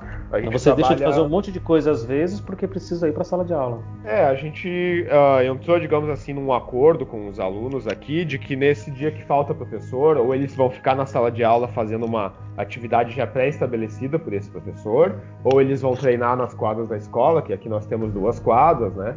Uh, ou eles vão fazer algum trabalho na biblioteca, então a gente já tem um Sozinhos? acordo com os alunos sozinhos nesse caso. Ah, que sonho, sem, que sonho. Sem supervisão. Sozinho, sem destruir a escola, sem enfiar sem a caneta no, no, ouvido do colega, que sonho. É, a, acontece em alguns casos. Assim, esse ano a gente já teve um, uma aluna, por exemplo, que agrediu um aluno com uma caneta no rosto, chegou a cortar a massa do rosto dele, assim, mas foi com a supervisão do professor, né? nem foi sozinho. Né? Então a gente a Parece que estudam já... melhor sozinhos, então. É, a gente já tem uma combinação com eles, assim, de que esse momento que eles ficam sozinhos, ou no pátio da escola, utilizando as quadras, ou estudando, que a gente tem uma, uma espécie de quiosque, ou na biblioteca, a gente já tem um acordo com eles, bastante rígido, que naquele momento não pode existir indisciplina, né? Senão é, eles não Senão a gente vai colocar alguém lá para dar qualquer aula para eles, assim, né? de qualquer tem, coisa. Tem que seja eu, né? Então já aconteceu uhum. casos que a turma começou a fazer um pouco de bagunça e que eu fui lá ficar com eles na sala, né? Então eu disse, a aula hoje é de quê? Daí eles, ah, hoje era física, né? Bom, então a gente vai ali para a sala digital, nós vamos procurar vídeos de física ali, se o professor não deixou nada, ou vocês vão me dizer qual é a última matéria, nós vamos procurar no livro ali, e nós vamos fazer uma pesquisa sobre essa matéria. Já aconteceu muitas vezes disso dessa pra forma. aquele assim. espaço ali, né? É, mas isso é ba... sim, claro. Só que isso é bastante desgastante, assim, porque no momento que tu tu desvia um orientador ou um supervisor para atender uma turma ou mesmo eu, tem um, um, trabalho burocrático tremendo, que esse para mim é o câncer da educação, assim, é o trabalho burocrático que está ficando para trás, entendeu? Então aquilo vai se, vai se acumulando, né? Ou assim, nós temos vários projetos dentro da escola que eles só não funcionam melhor porque o, esses profissionais ou eles não existem. Então, eu comecei o ano na escola sem, em turno sem supervisão escolar, sem orientação escolar. Então, e quando tu não tem esses profissionais, sou eu que tenho que fazer, ou meus vice-diretores. Isso acaba sobrecarregando eles, né? Uhum. Então, os projetos da escola eles só não funcionam melhor porque o tempo todo os profissionais estão saindo dessa função, né? Isso, isso é um problema. Isso é um problema. Aqui também. Uh, é um episódio que vai sair com de, sobre o professor substituto, explicando como que é aqui. E lá no episódio, na gravação, eu me lembro que eu perguntei, você que está ouvindo a gente, fala pra gente como que é aí no seu Sim. estado. E agora eu já estou sabendo como que é aí. Né? É que não tem. É, não, que não tem. tem. São vocês mesmos que têm que se virar ali, né? Aqui em São Paulo, a gente tem essa figura do professor substituto, mas não é oficial. Não é uma coisa oficial, é extraoficial. Você tem um professor que não conseguiu passar em concurso, que não conseguiu contratação, que não conseguiu nada. Então resta para ele aí abaixo do categoria O, seria um Sim. categoria V, V de, v de vaga, né, de aula vaga. Então tem esse profissional que A única opção que ele tem, como ele não conseguiu contratação, não conseguiu nada, é dar aulas de substituição. Que a gente gravou com o Valdomiro, que foi o nosso professor substituto de estimação, que durante muitos anos ficou aqui sendo professor substituto, porque não conseguia contratação em lugar nenhum, não conseguia reunir a documentação, pontuação, enfim, ele não conseguia. Então sobrava ser substituto. Ah, ele relata bastante, foi bastante comovente o depoimento dele, dizendo que ele ficava às vezes o dia inteiro na escola esperando alguém faltar para poder substituir. Havia ah, dias em que nenhum professor faltava, então aquele dia ele não dava aula, então ele não recebia. Então ele claro. tinha que tirar o dinheiro da condução do bolso dele, a alimentação do bolso dele e voltar para casa. Então vem no dia seguinte e fica esperando algum professor faltar. Geralmente falta, tá? É, é 98%, 90% das vezes falta. Mas há dias em que não falta. Há dias Sim. que professor, todos os professores da casa estão trabalhando. E aí, meu amigo, ele fica sentadinho no sofá ali na sala dos professores, esperando alguém faltar. Se faltar alguém, ele trabalha e aquilo ali é computado para no final do mês ele receber. Se não faltar, ele não recebe. Nossa. E aí, a parte 2, que eu não tinha pensado, que eu fui professor substituto no, no, no meu primeiro ano de carreira também, mas foi muito rápido, porque como matemática tem uma demanda muito grande, surgiu Sim. vaga para trabalhar em muitas escolas muito rapidamente. Além de ter que ficar esperando alguém faltar para poder entrar em sala de aula e receber por aquela aula, né? É, tem a parte 2. Quem é que vai faltar? Ele é formado em geografia, por exemplo. Às Sim. vezes falta um professor de química. E ele não sabe nada de química. Ele tinha faltava um professor de biologia, de matemática, de inglês, né? Sim, de língua claro. inglesa. E ele tinha que entrar e se virar nos 30 para conseguir dar aula dali. E é lógico, rejeição total dos alunos, porque os alunos estão esperando o professor de história. Cadê o professor de história? Faltou. Quem vai entrar? O substituto. E ele Sim. vai passar o. Nem ele sabe entendeu? Então isso gerava uma antipatia dentro da escola, um clima Sim. terrível. Graças não tem a identificação, né, com o aluno também, né, porque não está continuidade. É, e, no, e no trailer que você disse que você ouviu, ele fala isso. Poucas coisas são mais tristes do que você ser ignorado. Quando o ser humano é ignorado, é muito triste. E ele se sentia assim, porque para um professor de escola pública, gigante, a nossa escola é grande, superlotada, de periferia, onde falta tudo, já é difícil. Você imagina para o professor substituto, que não tem a obrigação de passar um conteúdo, uma prova, uma avaliação. Porque é isso, meu camarada. O professor substituto entrou, ele ensina o que ele quer. Em Sim. tese, no bonitinho ali no papel, ele deveria substituir o professor que faltou. Mas o professor que faltou não avisou que ia faltar, não deixou um conteúdo preparado. Então vai, vai, faz o quê? Não, olha, só segura eles na sala, não deixa sair, não deixa eles se matarem lá dentro, por favor, toma conta deles. Sim, é isso. Claro. Mas sabe que mesmo sendo uma relação muito precária, que até me dá pena do profissional, né? Sabe que na minha escola isso seria um sonho ter um profissional assim dentro da escola. Que a gente chama também pejorativamente de professor eventual. eventual. Que é uma Ah, quem vai entrar? É, é, o eventual. É o eventual. É um termo comum aqui que os alunos falam: ah, não, gente, ai meu Deus, não, não acredito. O eventual vai vir. Ah, o Valdomiro está vindo, que é o professor que gravou com a gente. Sim sabe que essa, essa figura do professor substituto ela existiu aqui no Rio Grande do Sul. Eu lembro que quando eu estava no Fundamental, nos anos 90, aí, eu lembro que existia um professor substituto também. Então, quando faltava um professor, ele ia lá. E geralmente ele dava conteúdos que eram conteúdos meio que correlacionados. Geralmente ou era produção textual ou era reforço de matemática. Eu lembro que era sempre isso. Então existia dois dentro da escola, né? E a gente, como alunos de ensino fundamental, como crianças da época, a gente tinha um termo pior para esse professor, né? Que ah, a gente é? chamava de professor prostituto na época. Né? Ele ia com qualquer um, né? É, é coisa de criança, assim, né? Que a gente, a gente chamava na época. Né?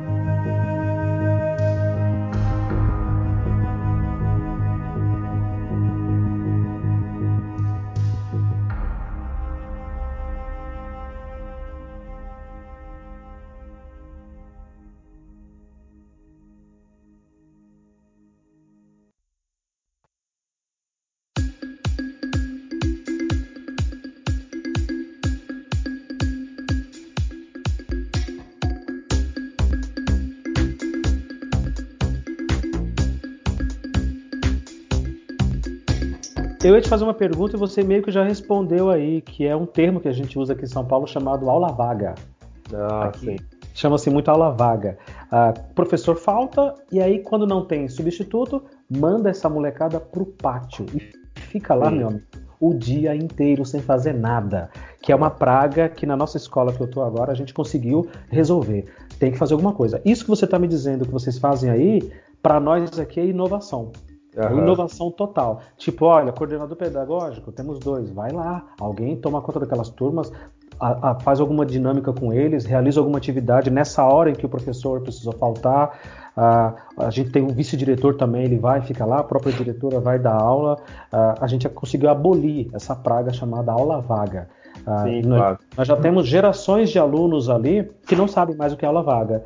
Eu fui, eu, eu fui aluno de uma época em que a gente ficava torcendo para alguns professores faltarem para não fazer nada, porque Sim. literalmente não fazia nada. A gente ia claro. pro pátio e ficava lá batendo papo, dependendo da idade, ficava namorando, trocando ideia com as meninas. Uh, a gente já tem na nossa escola gerações de alunos que o professor falta, aí o inspetor não vê, o diretor não vê, a sala está lá sem professor, já passaram 20 minutos, e eles estão lá, esperando o professor chegar, porque eles Sim. não sabem o que é uma aula vaga. Eles não Sim. foram domesticados com essa cultura da aula vaga. E isso a gente fica surpreso e feliz. Nossa, eles não saíram da sala, eles não depredaram porque eles estão esperando o professor chegar, olhando no corredor, ué, cadê o professor? Cadê a professora? E na verdade o professor faltou e nem ele sabe que faltou. É, e aqui também o que, que acontece? Assim, nós temos muito, muitos alunos maiores de 18 anos, né? Então esses é alunos, mesmo?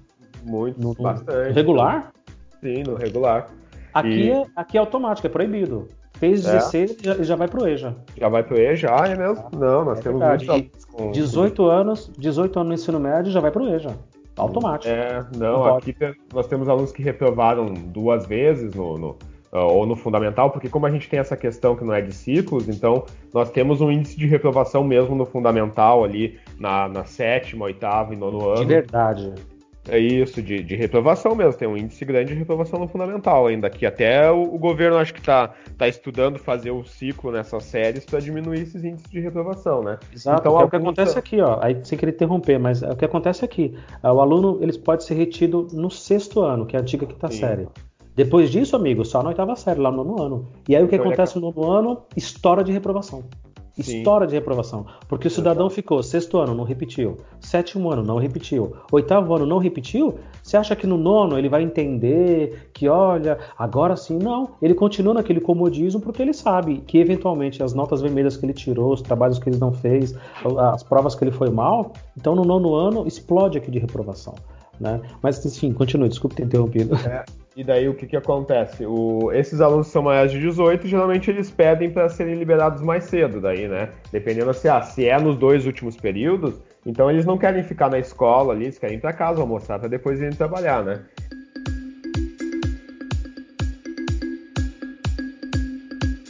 E como é que funciona? Nós temos para quem trabalha 40 horas, nós temos 32 períodos em sala de aula, né?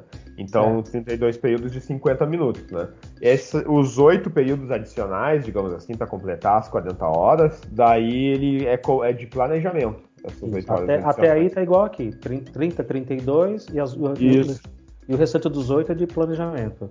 Isso, daí assim, só que como a gente, os professores fazem seis períodos por dia, né? Então, se eles fazem seis períodos num dia, em três dias, eles vão dar 18 períodos, né? São 16, na verdade. Então eles conseguem três dias fazer. Então eles uhum. ficam com dois dias livres, digamos assim, né? Um desses dias, digamos, que é de planejamento, e o outro acaba sendo como folga mesmo, né? Esse Pera, mas, de... aí, mas, aí, o professor. Desculpa, mas aí o professor pega 32, ele, ele faz só 16? Como assim? Não, é que é 16 por turno, né? Isso que eu tô calculando. Por, ah, por tá. turno, isso, digamos ah, assim. Ele dá de, de manhã. Maior... Isso, a maioria dá 16 períodos de manhã, mais 16 de tarde, né? Ah, então, tá. por exemplo, eu tenho o caso de um professor que ele trabalha, ele não trabalha na segunda, né? E daí ele trabalha na terça, quarta e quinta, e sexta-feira uhum. é o dia de planejamento, né? O, o que, que acontece? Esse dia de planejamento é o dia que os professores mais costumam faltar, né? Então é difícil de ter o professor na escola nesse dia, assim, né?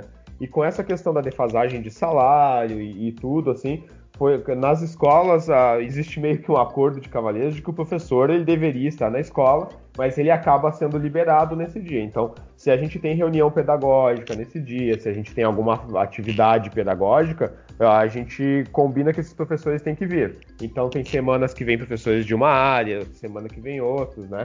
Mas na teoria eles deveriam estar quatro dias na escola, assim, né? Uhum. Então, mas não, na prática não funciona bem aqui no Rio Grande do Sul. É Algumas é muito, escolas muito. eu acho que cobrem, outras não, né? É muito parecido com aqui. a gente tem ali um período que a gente trabalha, aí, aí você chama de aula período, eu chamo período aqui o, o turno, né? É, ou ele trabalha de manhã ou à tarde, às vezes trabalha de manhã e à tarde, acumula escolas, ele trabalha em duas, três escolas, dependendo da disciplina que ele, que ele dá. Por exemplo, uh, matérias mais, mais, mais de ensino médio, química, por exemplo, física, uh, às vezes tem duas aulas semanais só, as turmas, Sim. né? tem, só, tem pouquíssimas aulas. Então, o professor, para fechar aquela carga, ele precisa dar aula em muitas escolas. Né? Uh, e o ATPC, que seria esse, esse, planejamento, ele é feito no contraturno. Ele não tem um dia só específico, ele é obrigatório fazer no contraturno. Então, se eu dou aula de manhã, eu sou obrigado a fazer isso à tarde. Se eu dou aula à tarde, eu sou obrigado a ir de manhã. Então tem um ou outro dia ali da semana, dois dias da semana, em que eu vou passar algumas horas ali fazendo esse, esse planejamento, que é na prática ali uma, capacitação pedagógica, trocar uma ideia sobre a escola, é, fazer um, um, enfim, ver, ver, ver, a legislação, fazer estudo mesmo de, de, de, de, pedagógico ali junto com o nosso coordenador. Na tese, porque na prática não tem. Na prática é. também não tem. A gente, muita gente falta, a maioria não vai, não frequenta. Uh, toma ali aquelas faltas daquela, daquela hora aula, mas também tem alguns acordos ali, ó, não estive naquele dia, mas se precisar de mim no outro dia, fica até mais tarde, dou aula para outras turmas, enfim. A gente vai se ajeitando como pode.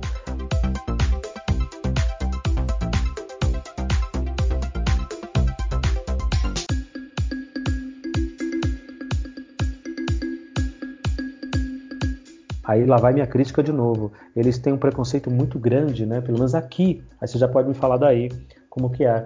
Os professores têm um preconceito muito grande com o meio acadêmico, uh, especialmente com a literatura, com conhecimento técnico, os pedagogos, os grandes teóricos, né? Eles acham que não dialoga com a nossa realidade, que não tem nada a ver com o que a gente vive aqui em sala de aula. Esse, esse autor não sabe do que eu passo, não sabe do que eu, do, do que eu vivo aqui, como que esses alunos são, eles são um bando de marginais, eles não querem estudar Sim. coisa nenhuma. Né? E, e, a capacitação desse, desse planejamento, em tese, seria para isso, mas raras as escolas que eu conheço que realmente têm e que são produtivos, infelizmente. É, aqui a, a opinião assim, sobre o meio acadêmico, até quando, digamos, se, se estuda Paulo Freire mesmo, Isso. ou até coisas, ah, ah, digamos, mais que já vai para da psicologia, assim como Piaget e Vygotsky, assim, uhum. uh, os professores têm uma, uma, uma, certa resistência a essas uhum. teorias, assim, né? Até então, porque é igual. Existe realmente assim, um abismo entre a teoria e a prática, assim, né? Então eles reconhecem isso. Então toda reunião pedagógica, assim, ela acaba virando outra coisa, né? Papo sobre outra coisa, assim, né? É a fofoca pedagógica, às vezes, Nossa, assim, né? É, é, o muro das lamentações, né? É, exatamente, é isso. Foi é, a, a, pior coisa quando eu ingressei numa sala de professores foi essa parte do muro das lamentações, assim, que é o de ficar falando mal do aluno na sala do professor. É. Assim. É.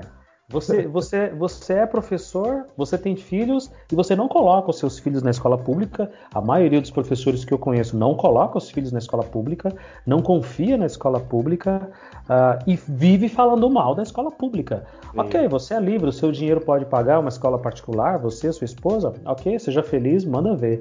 Mas falar mal do lugar onde você trabalha e detonar, a, a, a gente chama aqui da clientela, né?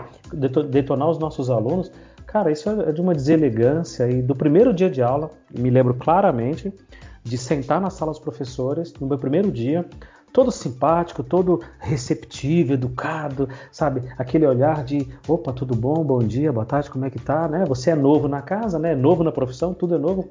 E é só lamentação, cara. As pessoas vinham me cutucar, você está estudando o quê? Matemática. Então, vai arrumar um emprego, você vai ganhar dinheiro, vai trabalhar em outro lugar. E aquilo me assustou muito. Eu fui muito melhor recebido pelos alunos no meu começo de carreira na sala de aula do que pelos próprios professores. Sim, assim, claro. Felipe, acho que era uma regra. Por que, que você não vai trabalhar outra coisa? Por que, que você aproveita, ó, você está fazendo matemática agora? Vai prestar Petrobras, vai fazer Caixa Econômica Federal, Banco do Brasil. Você tá maluco de eu me trancar num escritório pelos próximos 30 anos da minha vida, trabalhar com papel, com dados. Não, eu não quero, velho. Eu quero isso aqui. Eu quero o chão de sala de aula. Eu quero essa Sim. realidade. Então, estou vendo que aí no Sul é muito parecido com aqui. É. E você tem casos de professores que não se falam também, assim? Né? Ai, beleza. isso é isso é o que eu sempre achei mais é, é o, o rir pra não chorar, assim, né? Eu acho uhum. engraçado, mas na verdade é triste no fim a situação, assim, né? Porque a é. gente até na minha, na, na, minha escola, assim, atualmente diminuiu bastante isso desde que eu entrei, assim, mas eu já passei por escola, seja na época de estágio, ou, porque eu, eu, quando eu comecei a vida de contratado, assim, até um pouco de concursado, eu trabalhava em duas escolas, ambas do centro, de uma, era de tarde numa e à noite noutra, né? E daí, na, nessa escola anterior, assim, ela, existia assim, um, um nível de inimizade entre alguns professores tanto que se tu conversava com um, às vezes o outro não falava contigo, assim, sabe? Você não podia pertencer aos dois grupos, né? Isso, exatamente, né? E isso acontece bastante, assim, né?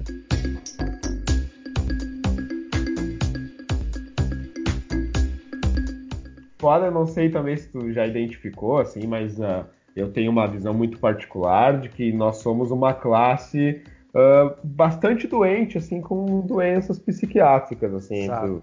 Síndrome então, de burnout, é um negócio assim. Isso, de burnout, assim, e de até, digamos que eu acho que o, isso faz com que se tenha crises de ansiedade, de se criar inimizades por causa disso, conflitos, assim, dentro da escola. Então a parte mais difícil que eu acho, assim, como diretor, é gerenciar conflitos entre colegas, assim, sabe? E e até, na verdade, a forma como eu lido com isso é tentando não gerenciar esses conflitos, assim, né? O que, que eu vi, assim, que, que, diretores anteriores, às vezes eles perdiam muito tempo, às vezes até ia transferia para eles essas síndromes, assim, deles tentarem mediar conflito entre dois colegas adultos, assim, sabe? O que eu sou muito contrário de se fazer, assim, né? Uhum. Até às vezes eu sou criticado por isso, assim, né? Ou alguns tentam me alertar, assim, dizer, ó, oh, Felipe, tem tem dois colegas que estão discutindo, que estão brigando, assim. Daí eu digo assim: é com o aluno? É com alunos? Eu então, disse, olha, eles até virem. onde eu sei, eles têm, são maiores de idade, né? Eles são adultos. né? Então, se eles quiserem chegar a vias de fato, se quiserem que eu filme, eu vou estar tá lá, né? Mas agora. Eu não sou for... mediador de professor, né? É, exatamente, até, tanto que eu, eu uso aqui uma metáfora na escola, assim, que é a metáfora da luta de boxe, né? Daí eu digo para eles assim, ó, numa luta de boxe entre dois professores, eu não sou nem o nenhum dos competidores, né? Eu não sou nem lutador número um, nem lutador número dois, e muito menos eu quero ser o juiz, né? No máximo. E também não quer ser plateia, né? É, não, no máximo eu serei o, o, o cara que faz os curativos, né?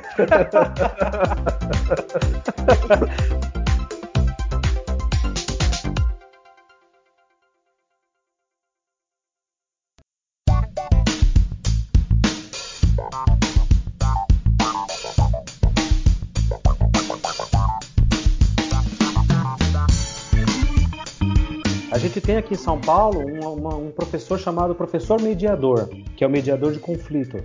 Ah. É um professor que é contratado, uh, voltou, não tinha, tinha, tinha sido cancelado, aí esse, esse, esse ano voltou, uh, de um professor que fica exclusivamente na escola só para resolver conflito. Então tem lá briga de aluno, tem aluno com problema, tem alguma coisa, encaminha esse aluno, tem lá uma salinha e esse professor mediador ele vai conversar com as partes, vai chamar a família, se tiver algum conflito, algum problema, coisa caso de agressão, bullying, muito caso de bullying, o cyberbullying agora, fofoquinha de WhatsApp, de grupo, de não sei o quê.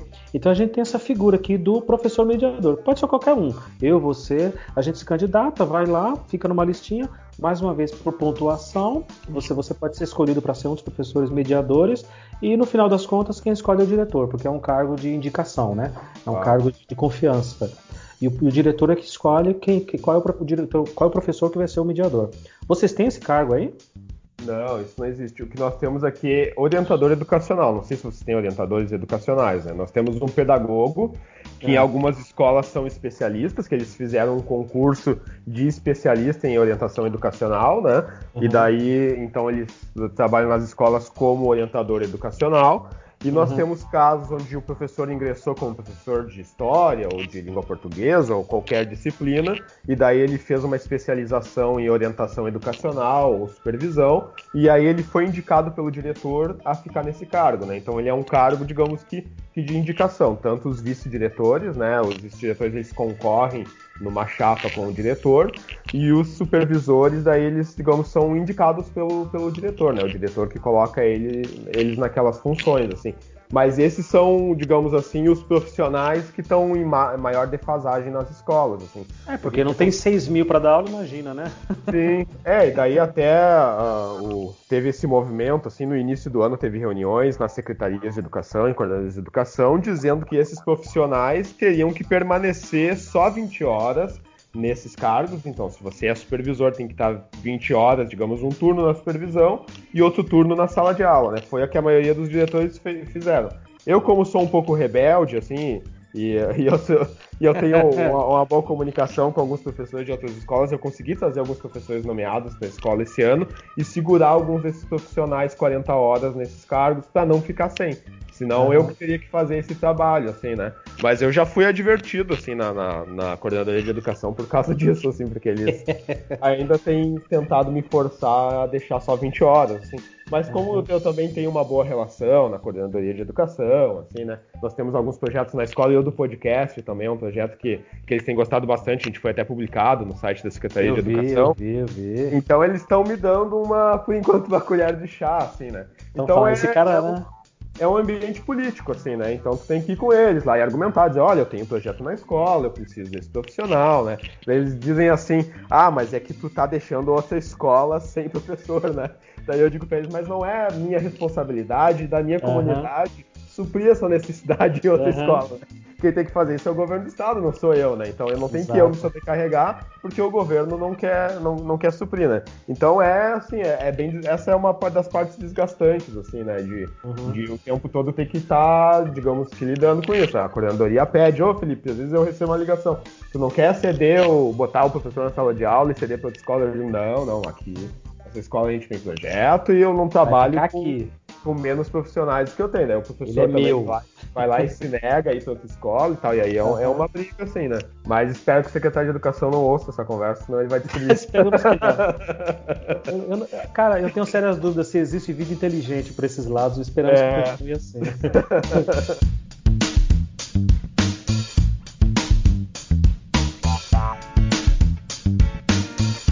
Ainda nessa parte você falou de doenças, a gente tem uma série de, de, de profissionais com, com, essa questão de doenças psicológicas, né, que vai afetando mesmo a, a, a, vida profissional e pessoal desses colegas professores. A gente tem aqui também em São Paulo um outro tipo de professor, que se chama professor readaptado, que é esse professor que de alguma forma ele não consegue mais ficar em sala de aula, por algum motivo ele tem pânico de sala de aula, ou ele tem um problema muito sério, às vezes físico, às vezes psicológico, mental, enfim, que seja. E o governo, para não aposentar esse professor, ele se recusa a aposentar esse professor, ele readapta esse professor para uma outra função. Então ele vai trabalhar numa biblioteca, ele vai trabalhar justamente numa função de, de, de mediação de conflitos, que é esse professor mediador, ele vai trabalhar na secretaria da, da, da escola ali, junto com a papelada, fazendo a papelada. Uh, então tem esse professor media, esse professor readaptado. Isso existe aí? É, aqui é chamado de delimitação de função. Esse é o termo delimitação. É, daí então nós temos professores que, que ou eles já colocaram muito atestado por histórico de depressão, né? Ou eles têm alguma, alguma doença, assim, seja às vezes a. tipo, por exemplo, eu já vi professora que ela tinha, se não me engano, era fibromialgia, eu acho que era esse uhum. o termo que ela tinha. Então, a, a, gente tem uma professora atualmente na biblioteca que ela é delimitada porque ela fez uma cirurgia no braço, então ela tem dores crônicas no ombro e ela já está em vias de se aposentar. Mas mesmo esses profissionais está se fazendo agora uma, digamos, um pente fino e se chamando eles para a perícia do Estado, né? Para ver se é mesmo, né? Isso, pra ver, e para tentar fazer eles retornarem para a sala de aula, né? Então está se pedindo desde o ano passado que eles façam novamente perícias médicas, que eles levem atestados para tentar colocar eles de volta na sala de aula. Né? É, a gente sabe que tudo existe uma exceção, nada é uma regra, uh, mas de novo, né? Essa parte do funcionalismo público, esse estigma que se tem sobre o funcionalismo público de que ele não trabalha, de que ele é um encostado, de que ele entra no cargo público para se encostar. Há casos e casos. Eu conheço pessoas, inclusive na nossa escola, tem pessoas que realmente têm problemas psicológicos muito sérios, de tomar Rivotril, Gardernal, de, de ouvir falar de escola e ter tremedeira, cara, do negócio e, e, entrar em estado de pânico mesmo, por já ter tido muito conflito com aluno, casos de agressão, casos de realmente de, de, de, de agressões físicas, inclusive, né, e de, professores que têm sérios problemas por isso e que precisam realmente de uma aposentadoria compulsória, precisam se afastar do trabalho, mas estão ali nessa função readaptada, ajudando a escola de uma outra forma. Mas também você tem, e aqui eu não estou aqui para passar pano para ninguém, para limpar a barra de ninguém, você tem colegas que é visível. Ou então eu sou um maluco completo, porque eu vejo aquela pessoa tendo uma vida plena, mas ela não pode voltar para o trabalho, não pode estar em sala de aula. E aí foi o que você falou: é um atestado em cima do outro e não vai trabalhar. Simplesmente Sim. não vai trabalhar. E o Estado não pode substituir aquele profissional, porque ele vem, trabalha uma semana, se afasta um mês. Aí quando vai vencer aquilo ali que já seria um afastamento definitivo, não. Então ele vem, fica mais uma semana, mais duas semanas trabalhando na sala de aula e depois afasta mais um mês. E, e isso quebra totalmente o, o, ciclo, né? E aí vem no, nos professores que faltam, porque quando Sim, eu falo os professores que faltam, inclui, inclui esses que Sim. no final do ano pegam aquelas turmas, assumem compromisso de estar com aquelas turmas e a gente sabe que eles não vão ficar. Então claro. tem um pouco de tudo. Tem um professor que realmente tem um problema psicológico, o físico, motor muito grave e você tem aqueles cabeça de bagre que realmente não trabalha, né? Sim. E que atrapalham. E faz parecer é. que todo mundo é assim.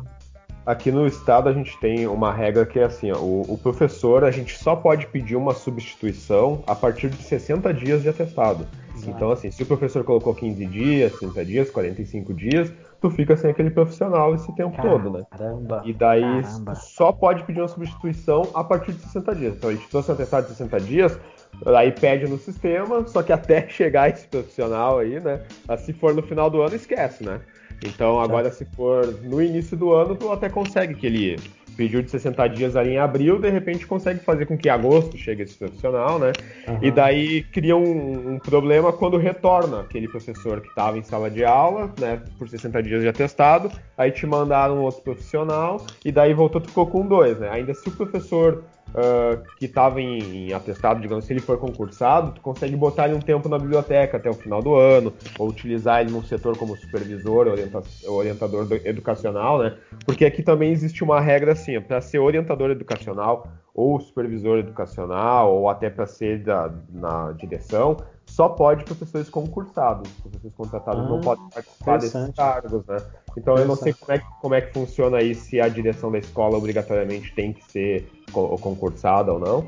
Boa, tá aqui na minha pauta, eu ia te perguntar.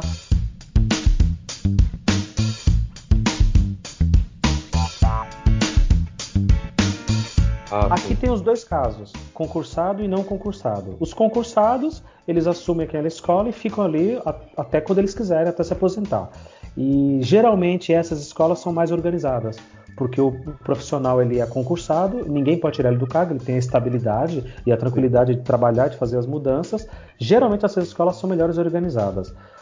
E tem outro lado, tem os, os cargos de indicação. O, cara, ah. o, diretor ou a diretora não é concursado, mas ele é indicado pelo supervisor de ensino, enfim, por algum político, alguém, sei lá das quantas, que indica uh, aquele, aquele profissional, porque não tem, né? Porque tem uma, uma demanda, uma, uma, defasagem muito grande. E aí esse professor vai para o cargo de direção, como você está agora no cargo de direção, por, por indicação. E ele não realiza muita coisa porque ele tem medo de sair de lá, ele tem medo de perder essa indicação. Porque Sim. se tiver muita reclamação de, de, pai, de aluno, se tiver muito problema, muita, muita questão, sabe, qualquer coisa, qualquer problema que, que a escola dê, automaticamente o diretor é trocado, porque ele, é, ele é apenas indicado. O que é uma claro. pena, né? O que é uma pena. A nossa diretora da nossa escola, felizmente, ela era por indicação. Ela era uma diretora indicada. Eu, quando cheguei lá em 2014, ela era indicada. E a crítica que se fazia era: olha, ela não mexe muito, ela não briga muito, às vezes a questão de verba e tudo, porque ela é indicada. Então ela pode ser removida a qualquer momento. E aí, no, no, no último ano, ela conseguiu passar no concurso para diretor, passou, fez lá o probatório bonitinho e assumiu na mesma escola em que a gente está. Então agora, a partir de agora, ela é uma professora efetiva. E Sim. esperamos ter, ter, ter, melhoras significativas graças a isso. Sim. Aí, aí para ser diretor, tem que ser efetivo. Ah, isso. Aí existe concurso específico para diretor? Exato. Existe concurso ah. específico para diretor de escola. Ah. É, não existe para coordenador pedagógico. O, uh -huh. o, cargo de coordenador pedagógico, de professor mediador, eles, é tudo indicação. É tudo Sim. cargo de confiança. O diretor é que escolhe. É, aqui não. Aqui todos os diretores entraram como professores concursados, né? Então, mesmo os indicados, o que, que acontece? Como eu disse, teve 11 escolas na nossa região, aqui de 89, que começaram sem diretor, né? Então, o que, que aconteceu? A Coordenadoria de Educação, junto com a Secretaria de Educação, indicou um diretor para essas escolas. Então, eles. Uh, qual é o procedimento aqui? Tem eleição, né? Então, se ninguém quer, quer concorrer, daí. Eleição para diretor de escola? Para diretor de escola, sim. Caramba, que civilizado. A, a, cada, a cada três anos tem eleição para diretor de escola e, é, e já foi por, por nome, né? Então o diretor concorria pelo nome dele. Mas agora eu acho que há cerca de. Desde quando eu entrei, tem nove anos. As, nove, as três últimas eleições, nove anos, é por chapa. Tem que formar uma chapa com um diretor por turno de funcionamento, né? E escolas com mais de mil alunos têm direito a um vice-diretor de 40 horas, que esse vice-diretor de 40 horas, ele vai trabalhar no financeiro da escola daí, né? Mas só, só no financeiro? Isso, só no financeiro. Só para escolas com mais de mil alunos daí, né? Ah. É quantos, quantos vices você tem aí? É, um por turno. Eu tenho um ah, por tá. turno, mais um, um vice-diretor de 40 horas que trabalha no financeiro da escola daí. Uhum. Aqui a gente tem diretor e vice-diretor, só. Uhum. E os dois se revezam nos horários. E mais um... quantos alunos vocês têm? A gente tem mais ou menos parecido com você. Você tem 1.100 aí, né? Isso. A gente deve estar por volta disso, 1.100, 1.100 e pouquinho também. Né? Ah. São um total de 11 salas. Quantas Sim. salas vocês têm? Nós temos 13. 13, 13. salas. É, nessa faixa, nessa faixa. A gente tem a diretora e o vice-diretor. O vice-diretor é indicado, mas a diretora é efetiva. Né? Ela passou no concurso para diretor de escola e de lá ela não sai mais.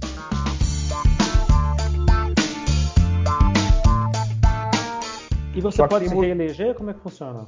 É, por uma vez só. Só tem uma só? reeleição.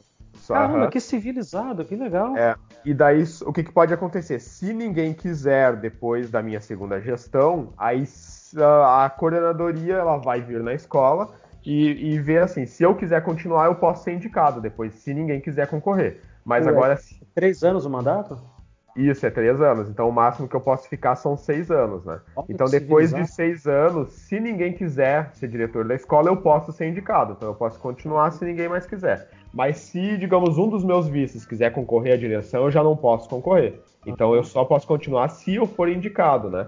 Daí, se eu, se eu não quiser, meus vice-diretores quiser, ninguém da, da, escola quiser diretor, eles vão vir e vão convidar a pessoa mais antiga da escola, o professor mais antigo. Aí vai ser indicação. Não, isso, se ele não quiser, daí se ele quiser é ele. Se ele não quiser, eles vão convidar a pessoa com maior formação dentro da escola. Então, se tiver um professor com doutorado e que seja concursado, eles vão convidar esse profissional. Se ninguém quiser, eles vão chamar alguém de outra escola que queira daí.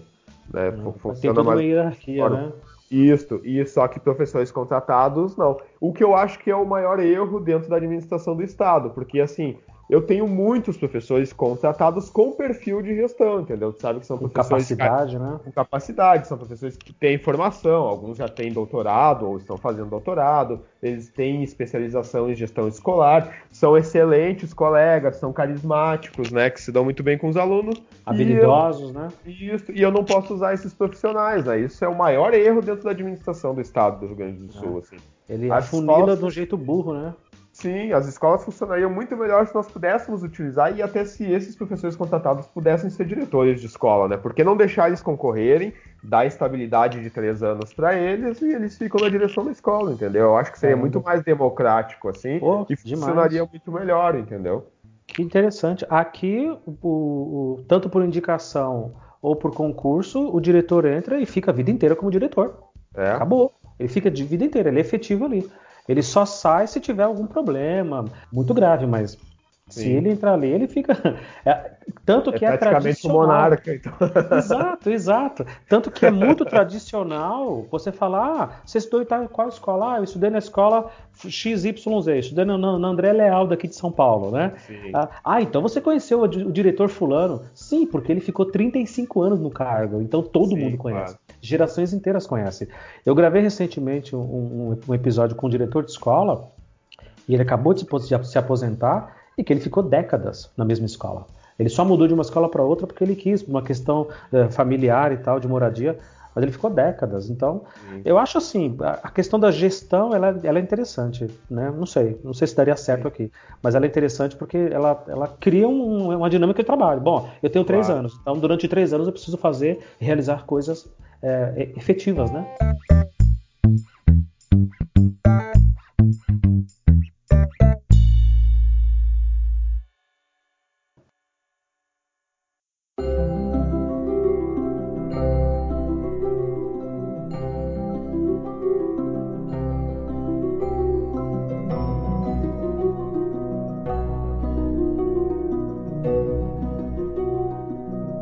Curiosidade que eu tenho. Hoje eu estava vindo para casa e, e no, caos do transporte, porque como eu trabalho perto de casa, então eu não preciso tomar transporte de carro, nada.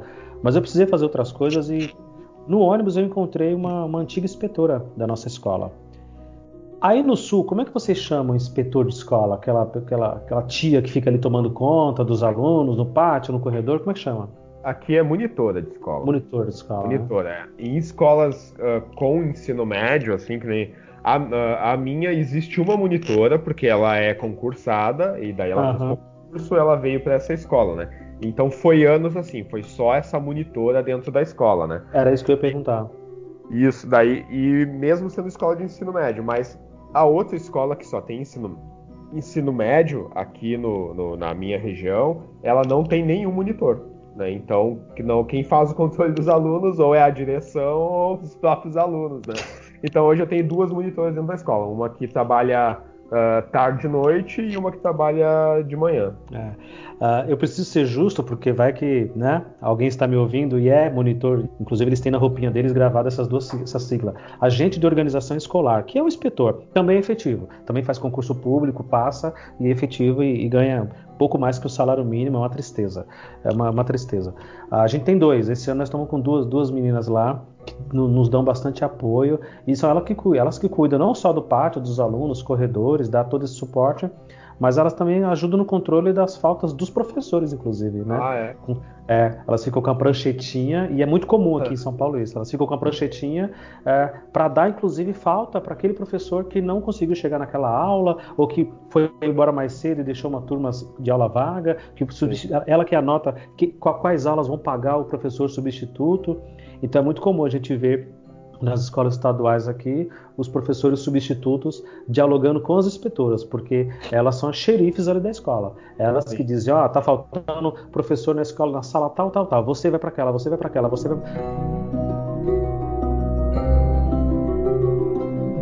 Outra coisa que eu tenho muita curiosidade de saber. Aqui em São Paulo, ainda falando dessa parte das faltas, e quem está ouvindo a gente já percebeu que eu tenho uma certa obsessão por isso. Ah, ah, Aqui em São Paulo tem uma coisa chamada abonada, né? Ah, Os professores efetivos. Agora, quem não é professor vai me matar de verdade. Professores efetivos daqui do estado de São Paulo, eles têm direito a faltar ao trabalho seis vezes por ano. São seis é. abonadas. Eles Sim. simplesmente não vão. Não vou Sim. trabalhar hoje, não quero ir, sem justificar, sem precisar dar atestado médico, nada. Simplesmente não vai. Assina lá e tem seis por ano. Eu não estou contando aí as faltas médicas, eu não estou contando aí doação de sangue. A gente, se a gente doar sangue, a gente pode é, ter aquele dia do trabalho abonado e não ir trabalhar. Como é que funciona aí? Existe alguma coisa parecida com isso aí? É, aqui nós temos no plano de carreira o que acontece que são 10 faltas justificadas, né? Então no plano carreira conta assim que o professor efetivo tem direito a 10 faltas justificada. Só que esse termo justificado ele é um termo aberto à interpretação, né? Porque o que, que é uma falta justificada?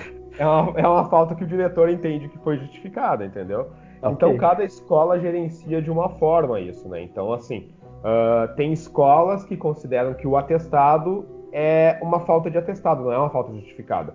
Então uhum. é mais ou menos que, que me parece que acontece na tua. Então o professor pode faltar de atestado, ele ainda tem as 10 justificadas. Exato. Aqui na minha escola, pelo menos eu tenho a combinação com os professores de que falta com atestado já é uma falta justificada. Então o professor colocou atestado, eu coloquei uma falta justificada para ele. Quando chega no limite ele já teve 10 faltas, aí eu aviso para ele, olha, já chegou dentro das 10 faltas. Né? E, e às vezes é assim, a, a falta não tem um atestado, sei lá, o cara trabalha sexta de noite e, a, e, o filho dele vai se formar na sexta de noite, né? Então vamos dizer que isso é uma falta justificada, né? Uhum. E, daí justificada para ele, né? É, justificada para ele. Então, o que, que é a combinação que eu tenho com os professores? Quando acontece Uh, quando é atestado médico, eu nem questiono, é uma falta justificada, eu nem vou pedir para ele recuperar. Apesar de que eu peço para ele repor a carga horária. Como é que ele vai repor a carga horária? Ele vai dar uma atividade para o aluno fazer em turno inverso, ou para o aluno fazer num sábado, é. ou fazer em casa para repor essa carga horária. Né? Então eles têm que repor mesmo essas de atestado, mas isso é uma combinação dentro da escola para manter a qualidade da educação, digamos assim, né? E daí, as outras faltas que não tem atestado, daí a gente entra numa, numa negociação onde eu vou interpretar se realmente aquilo é justificado ou não. Quando é um uhum. caso assim, eu precisei faltar porque meu filho está se formando, daí existe a negociação dele repor essa falta. Então, assim, num dia de planejamento dele, que eu sei que vai faltar alguém pelo mesmo motivo, ou um motivo parecido, eu peço para ele vir repor essa falta ali, que, digamos assim, ele tinha uma justificativa que não era testado médico, né? Na minha escola funciona bem, eu sei de escolas e que isso dá um problemão, assim, sabe? Uhum. Que eu, o, os, os o, digamos assim, os professores não gostam do diretor porque o diretor foi lá e deu uma falta, uma falta não justificada para ele no dia em que era aniversário do filho, digamos assim, entendeu? E eles uhum. acham que aquilo era uma justificativa, entendeu? É, então, é justificado tenho... para ele, né? Mas para os alunos ficaram Sim, sem... claro. A gente tinha aqui na escola. Não é tão justificado. É, a gente tinha aqui numa escola uma coisa que também eu acho um, um, tanto absurdo assim, é o dia do aniversário, sabe? O professor queria faltar porque era o aniversário dele. E daí eu acho, uhum. eu acho simplesmente. Que, sim, claro, eu sempre trabalhei no dia do meu aniversário, uhum. né? Então eu acho assim, daí o que, que eu combino com eles? Tudo bem, tu é o dia do teu aniversário, tem uma janta com a família, não tem problema. Só que no dia do aniversário de outro professor, daí tu vem e repõe a tua falta. E tem funcionado bem em alguns casos, outros nem tanto. Então, nenhum dos meus professores chega a atingir essas 10 faltas, a não ser que ele esteja de atestado médico, né? É. Eu tenho uma birra também com isso, principalmente pelo seguinte. Eu entendo que o serviço público não vai ser nunca igual à iniciativa privada, e a ideia não é essa. Mas a gente tem que comparar o serviço público com a vida real. No Sim, mundo claro. real, você, você simplesmente pode não ir trabalhar sem qualquer explicação, as abonadas aqui são justificadas. Você precisa escrever lá porque é que você vai faltar. Né? E, em geral, o diretor dá. E ele não, não, não, não crenca com isso, porque senão vai, vai, criar uma indisposição, uma inimizade dentro da escola. Então, se eu tenho seis é, justificadas durante o ano, você pode ter certeza que o professor vai usar essas seis, sem sombra Sim. de dúvida. Uhum. Né? Ele vai faltar é, sem qualquer motivo é, esses, seis, esses, seis, esses seis vezes durante o ano. Ah, só, só vai complicar no final da aposentadoria, que ele precisa repor tudo isso. Todas Sim. essas faltas que ele fez ao longo da vida dele na carreira, ele tem que trabalhar todos esses dias a mais. Uh, mas assim, no, no, mundo real, numa empresa lá fora, você pode simplesmente, ó, amanhã eu não venho trabalhar. Não, não pode, cara. Você não pode fazer isso. Se você fizer, você é mandado embora. Simplesmente Sim. isso. Então, assim, não é querendo equiparar privado com público, mas tem que ter um pouco de lógica. Né? Você não pode claro. simplesmente não ir trabalhar. A não ser que... Porque aí, Felipe, sabe o que acontece? No dia que eu realmente não posso trabalhar, fica parecendo que é preguiça minha, que é malandragem. Sim, claro. né? Você, Felipe, você sempre foi professor ou você já trabalhou antes? uh, eu, mais ou menos assim, né? Eu, com sete anos de idade, a minha mãe era costureira, né? E o meu pai era, já era marceneiro, montador de uhum. móveis. Ele foi, mas no final de semana ele ajudava ela a costurar carteiras, roupas, assim. Com sete anos eu já sentava um período do dia, quando eu não estava na escola, uh, separando a, as costuras para minha mãe, assim. Então eu cortava e daí ela me dava lá um doce, alguma coisa como pagamento, né? Uhum. Aos 11 anos de idade eu já comecei a trabalhar, eu acho que quatro horas por dia com o meu pai na marcenaria quando eu não tinha trabalhos da escola, né? Então, dias que eu tinha trabalhos da escola, eu falava, pai, ó, pai, hoje eu tenho que fazer um trabalho da escola, daí eu não vou ir trabalhar, né? Daí ele me liberava. Daí eu comecei a trabalhar na, em escola uh, em junho de 2009. E nesse período eu ainda era promotor de vendas, então, e trabalhava em escola tarde e noite, 60 horas direto, assim. Caramba. Essas, em 2017 e 2018 eu fiquei na vice-direção e mais 20 horas em sala de aula, e esse ano daí eu assumi a direção. Pelos próximos três anos. Isso, pelos próximos é. três anos. É, quem está ouvindo a gente vai, vai perceber como o Felipe é um cara muito legal. Ele não percebeu a minha provocação, né? Ah, tipo, sim. professor, você, você é professor ou você trabalha? Ah, entendi. Ah. tipo, você, você, trabalha, você né? sempre foi professor ou você trabalhava, né? Então, porque a maioria acha que a gente não trabalha, né? Que é só aquilo ali. Sim, claro. É uma decepção, cara. Eles olham para, sério? É isso aqui que você faz o dia todo? Você não faz mais nada. Sim. Ah, é, né? Tem, tem mais. Ah, é, tem aquela assim, né? Você dá aula ou você trabalha, né? Então é, você... tem, às vezes. é, ou às vezes a família mesmo, né? A família diz, ah, você dá sua aula ou você trabalha? Eu já vi é. a família perguntando isso, né? Quando a, quando a, família faz isso é sacanagem, né? Sim, é. claro.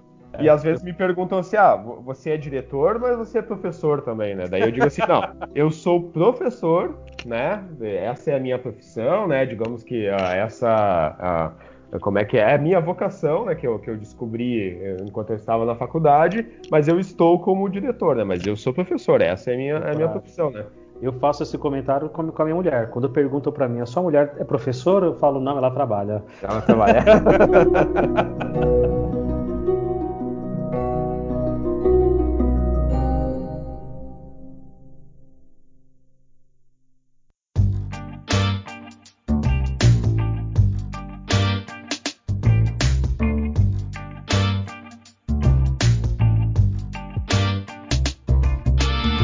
mesmo, me fala uma coisa que você gostaria muito de ter aprendido na escola quando você era moleque e que você não aprendeu. E que se você tivesse aprendido, você fala: caramba, isso me, ajuda, me ajudaria muito na minha vida, como ser humano, como pessoa, se tivesse essa matéria. Pode ser qualquer coisa, qualquer coisa maluca. Se eu tivesse qualquer coisa, olha, eu gostaria de ter aprendido, acho que muito mais sobre frações matemáticas. Assim, olha né? só. Bem-vindo ao clube. é, hoje eu, eu, eu, falo muito assim que a gente se vira com matemática na regrinha de três, né? Mas sim, eu sim, queria sim. ter prestado muito mais atenção nas aulas de matemática, na, na época que eu estava tanto no fundamental quanto no médio, porque eu sinto que isso me faz falta, né? Hoje a gente tem o Excel, né, que ele salva a nossa vida nesse, né, nesse quesito, assim, mas quem entende de matemática utilizando o Excel se dá muito melhor também, assim, né? Porque tá. para mim como gestor fazer planilha e gráficos a partir da planilha, eu sinto que eu apanho muito por não ter, não saber fazer aquela matemática. Então eu poder, eu poderia escrever uma fórmula, encontrar a fórmula correta se eu tivesse prestado mais atenção nas aulas de matemática. Né? Uh, nesse, nessa tua trajetória no, no, no magistério de escola pública, assim, qual é o fator que tu mais considera que atrapalha na qualidade da educação? Assim, que é essa coisa, se tivesse um pouquinho de atenção, já ia ajudar muito. Assim, tu saberia apontar ou não? Sim, sim. Você quer uma coisa só? É, não, pode ser mais de uma, mas talvez a pode principal. Ser um, pode ser um conjunto? Isso. É, bom, eu vou, eu vou ser bastante crítico. Eu acho que um profissional um pouco melhor formado ajudaria com salas menores. Sim. Né? Se nós tivéssemos salas com no máximo 20 alunos hoje e um profissional um pouquinho melhor formado, um pouquinho mais bem orientado, mais motivado, e aí vai tudo, vai questão de carreira salarial, de estrutura, Sim, de claro. material para trabalhar dentro da escola, tá? Uh, ninguém está aqui dizendo que o governo não deixa de fazer a parte dele. É que não é só isso, né? não é só criticar Estado e governo. Tem a nossa parte ali no chão de sala de aula. Então, salas um pouco menores e professores um pouco mais bem formados, mais bem orientados, mais engajados e mais apaixonados. A gente estava conversando em off, e eu vou entregar aqui o que você falou, que é um Sim. pouco decepcionante que eu vejo isso. Quando eu tenho que explicar para um professor, por exemplo, o que é Skype, ah, o que é sim, é podcast, o que é. Cara, é terrível. Ô, Felipe, como é que você vai dialogar com um aluno que está com um planeta dentro do bolso dele chamado smartphone? Como é que Sim, você vai claro. atingir esse aluno e fazer ele entender que as coordenadas geográficas de blé blé blé, aquilo é importante, que Bhaskara disse que isso aqui é importante, que Sócrates não sei das quantas. Cara, não é importante para ele, porque eu também não entendo o mundo do aluno, eu não entendo Sim. nem a tecnologia que ele domina. Dá um smartphone na mão de qualquer um desses moleques aqui da periferia da quebrada, o moleque desmonta e monta, ele troca a tela, o Black Mirror ali, ele resolve bonitinho. E aí tô eu aqui cagando regra, achando que o meu aluno vai me endeusar porque eu fiz faculdade. Não vai, cara. Então acho que um professor mais bem formado, mais bem orientado e antenado com as tecnologias, pelo menos o básico, pelo menos para ele dialogar com esse aluno, já faria uma sala de aula muito diferente. Já faria um professor mais sensível, mais sensível claro. com a causa do aluno, né? com a realidade dele. É, quando eu falo, por exemplo, de robótica com os meus alunos, que é uma coisa que está totalmente fora da minha realidade, fora, completamente fora. Mas só de eu falar isso com eles, eu já ganho a atenção deles e você não faz ideia. É apaixonante. Também eh, nessa discussão, assim, eu concordo com, com tudo que tu disse, assim, né? E até acho que principalmente dentro da, da tua realidade, da tua escola, né? Mas o que eu, eu, já pensava assim antes de ser gestor, mas agora eu tenho certeza, eu tenho, digamos que, que digamos que eu tenho um estudo né? de caso, né? É, eu tenho convicção e estudo de caso, assim, né? De que aqui no Rio Grande do Sul é a burocracia, assim, porque, por é. exemplo, tu já me apontou algumas coisas que mostram que o nosso, o nosso sistema, ele até ele é mais democrático, com essa questão de eleição, assim, só que a, a, o fato de a gente não poder, se a gente pudesse pelo menos que os professores contratados fossem indicados por uma direção de escola, eles se, digamos que eles iam se esforçar politicamente para conseguir isso, entendeu? Claro, eles teriam claro. a chance de, de ascender dentro da, da, da escola, entendeu? Porque hoje a gente tem assim, professores contratados, que eles ganham aquele salário que, que já é péssimo, apesar de que, digamos que os horários até são razoáveis, trabalhar só três dias por semana, eles têm mais dois dias ali que, se a gente não obriga eles a virem fazer o planejamento, eles podem ter uma outra atividade, né? Uh, só que eles nunca vão sair daquela vida, eles são professores contratados, eles nunca vão estar num setor de, de supervisão, nem de orientação, nem de direção. Então eles nunca vão passar por outros setores da escola, entendeu? Se esses profissionais pudessem passar por esses setores, daqui a pouco eles iam ficar três anos numa supervisão, três anos numa direção, e eles iam retornar e eles iam entender como é o funcionamento da escola, entendeu?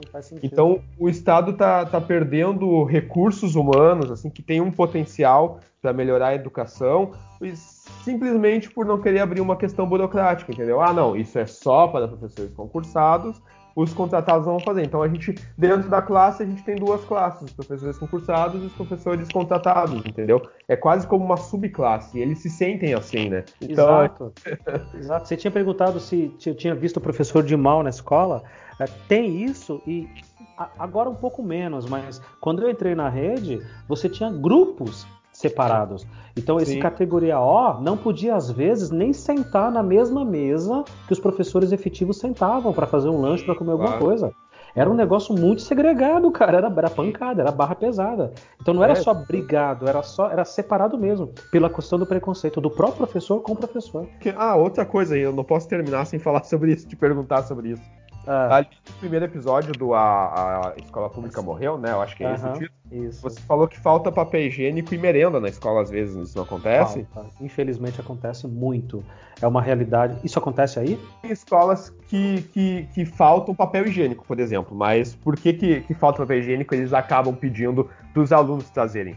Porque, por exemplo, assim, a escola, sei lá, estragou o telhado, né? Então eles têm que gastar a verba que eles utilizariam para manutenção, daqui a pouco, sei lá, para pintar uma parede, uma coisa assim. Daí eles acabam tipo, conversando com a comunidade dizendo assim: olha, gente, a gente precisa fazer, uh, pintar essa parede aqui para conservar. Então, se vocês puderem fazer uma doação de material de limpeza, a gente pode não gastar com isso esse mês ou até no final do ano. Faz uma campanha para poder desviar essa verba para aquela obra, entendeu? Para poder direcionar, né? Mas são só esses casos. Merenda não é, não é algo que falte, não, sabe? Merenda, isso a gente não pode reclamar. Mas por quê? Porque a evasão das escolas ela é muito grande. Então, como todos os nem todos os alunos frequentam, acaba sobrando para dar uma merenda decente para os outros, entendeu? Acaba sobrando se... comida.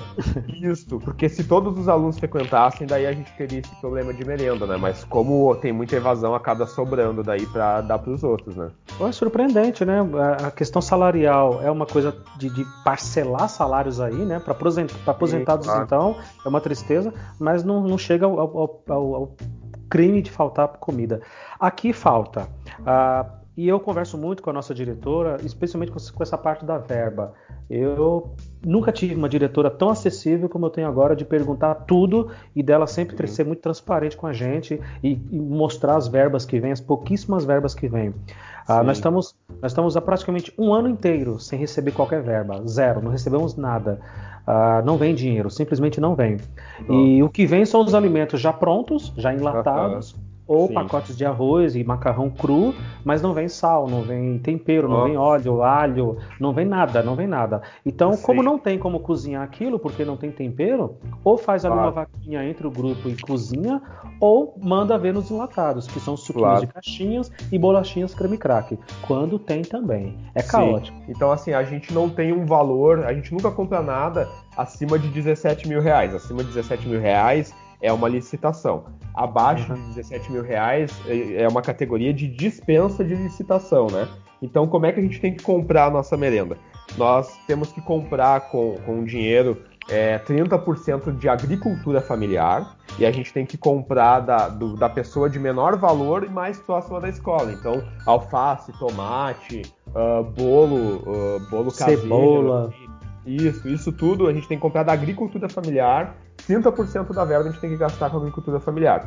O restante, que daí a gente vai, vai comprar biscoito, vai comprar massa, vai comprar carne, daí isso é feita uma, uma licitação por carta convite.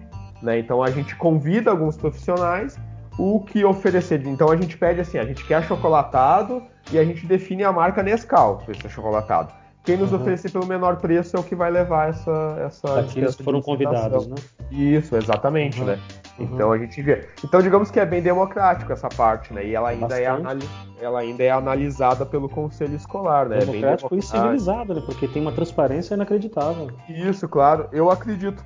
O que me entristece dessa parte toda é que isso não tem aumentado nossos índices de, de digamos assim, testes no, no Enem, uh, ou até mesmo de daquelas provas do SAEB, né, que é a prova Sim. nacional, né?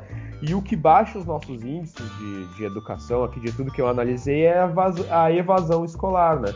Então uhum. são alunos que eles não vê, não acham que a escola é interessante, que vai dar um, alguma, algum rumo de vida para eles, eles abandonam a escola, né? Tanto que a gente Bom. começa, principalmente no ensino noturno, com 36 alunos matriculados, a gente termina o ano com 20 no, no ensino noturno. Uma né? pena, uma pena. Aí volta, volta não só o que você perguntou, mas é o primeiro episódio que eu gravei com o professor Gilberto, meu colega, meu amigo, uh, de que para mim a escola morreu. Esse modelo Sim, de escola. Claro uh, não tem tanto significado para essa molecada, né? Eles querem estudar Android, Apple, uhum. eles querem estudar tecnologias e a gente ainda continua na aulinha de giz e lousa que para eles não tem significado e para a sociedade tem pouca serventia, infelizmente. A gente está formando ali pessoas que decoram fórmulas e que aprendem a passar em testes, aprendem a passar em provas muito menos é, cidadãos e pessoas que refletem muito mais. Então, é, eu, eu, dei a questão da, da, sala de aula e do professor mais preparado, mas pensando assim de maneira utópica, eu acho que a escola tinha que mudar totalmente. Totalmente, ah, ela tinha que mudar completamente para um novo mundo que está se, tá, tá se abrindo. É, uma das coisas que eu gostaria de mudar também na parte pra parte pedagógica, assim, é de quebrar a lógica de disciplinas, assim, sabe? Boa, eu gostaria boa, muito mais boa, de trabalhar com projeto, sabe? De poder é. quebrar a lógica, sei lá, e de talvez alguns alunos não terem que vir no, naquele dia, entendeu? Alguns Exatamente. alunos não vão todos os dias para a escola, mas eles vão vir no dia daquele projeto específico para executar aquele projeto, sabe? É o modelo que eu acho que funcionaria, assim, muito mais, né? É uma coisa que me deprime muito também, né? Eu, como professor de matemática, saio de uma sala, aí entro de geografia que vai falar de um tema completamente. Tá interligado pedagogicamente, eu entendo que tá, mas para a realidade do aluno não tá. Fica uma Sim, coisa claro. departamentalizada, né? Tipo, aqui é a gavetinha da, da geografia, aqui é da, da, da, química, isso daqui agora já é história, aí pula para filosofia. E não deveria ser isso, né? A gente deveria ter um Sim. objeto de trabalho, um, um, objeto comum e que todas as disciplinas orbitassem né, em torno dela, né? E criassem, estu criassem estudos e maneiras. Porque o mundo lá fora é assim. Em nenhum momento claro. na rua você fala, ah, isso daqui pô, isso daqui é sociologia.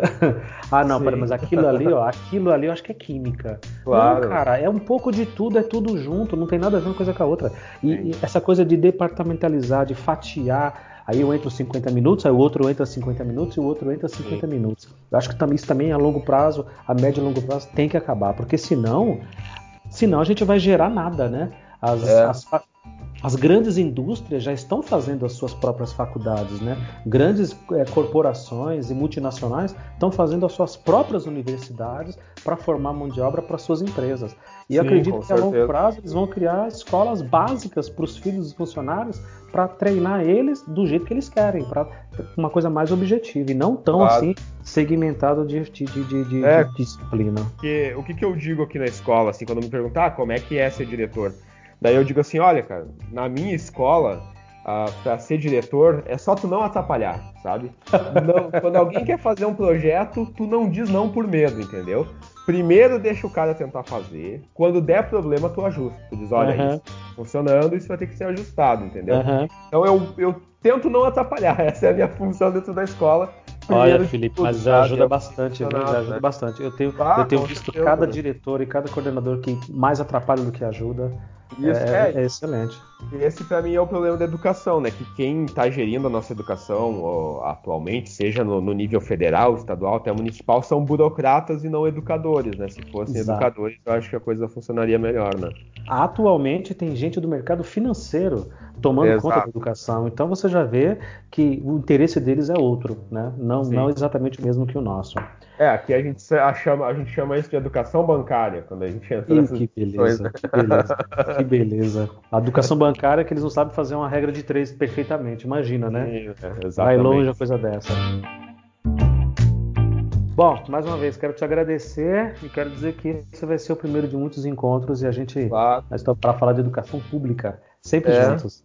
É, então eu também só, só tenho a agradecer muito o convite. Eu gostaria de elogiar o teu trabalho aí, Luciano, Bacana. porque eu, eu fiquei encantado com o que tu tá fazendo, assim, Bacana. tanto nos podcasts que tu gravou com outras pessoas e com colegas, e até os podcasts que tu gravou sozinho, que é o caso do Rei Leão, né?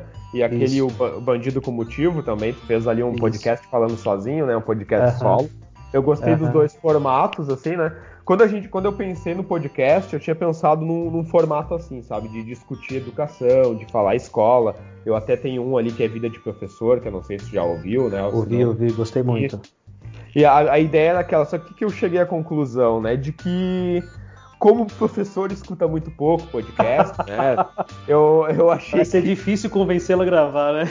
Isso, seria mais vantajoso gravar sobre coisas culturais e que pra gente é mais fácil porque a gente gosta muito disso, né? Então, gente, às vezes a gente grava numa segunda-feira, porque o, o grupo do o Quarteto Fantástico, que a gente chama dentro da escola, né? Ou até a, a, gente tem também, não sei, tem alguns episódios sobre séries que a gente grava com as nossas esposas, assim, que também uhum. gostam. Então, é no final de semana em casa gravando, né? A gente uhum. chegou à conclusão que seria muito mais fácil e muito mais atrativo. Então a gente Exato. começou por aí, né? E a intenção é transformar o, o podcast cada vez mais em pedagógico, né? Então, uhum. ainda neste ano, nós vamos pegar os planos de ensino e vamos pegar lá, o que, que é o primeiro conteúdo de matemática? Ah, o primeiro conteúdo de matemática é, sei lá, fração. Então a gente vai gravar um podcast sobre isso, a história da fração, como é que a fração foi tratada na academia, e a gente vai fazer passo a passo do plano de ensino para poder ser usado na sala de aula, né? Uhum. E a gente está oferecendo essa ideia para alguns parceiros, até para universidades que queiram mandar professores para gravar com a gente, né? Então isso está entrando no nosso planejamento. E assim que eu tiver isso meio planejado e com datas para gravar, daí eu vou te fazer o convite para gravar junto, né? Já passei. Mas, Tá bom, então. Certo, então, Luciano. Obrigado, Felipe. Ah, então, uma dúvida, tá. é Felipe com I mesmo no final, né? Isso, exatamente. É, tranquilo. Tá beleza. Muito obrado. Aí, tá. boa noite aí. Obrigado mais Valeu, uma vez. Luciano. Eu que agradeço. Uma vida longa e próxima aqui. pra nós todos. tchau, tchau.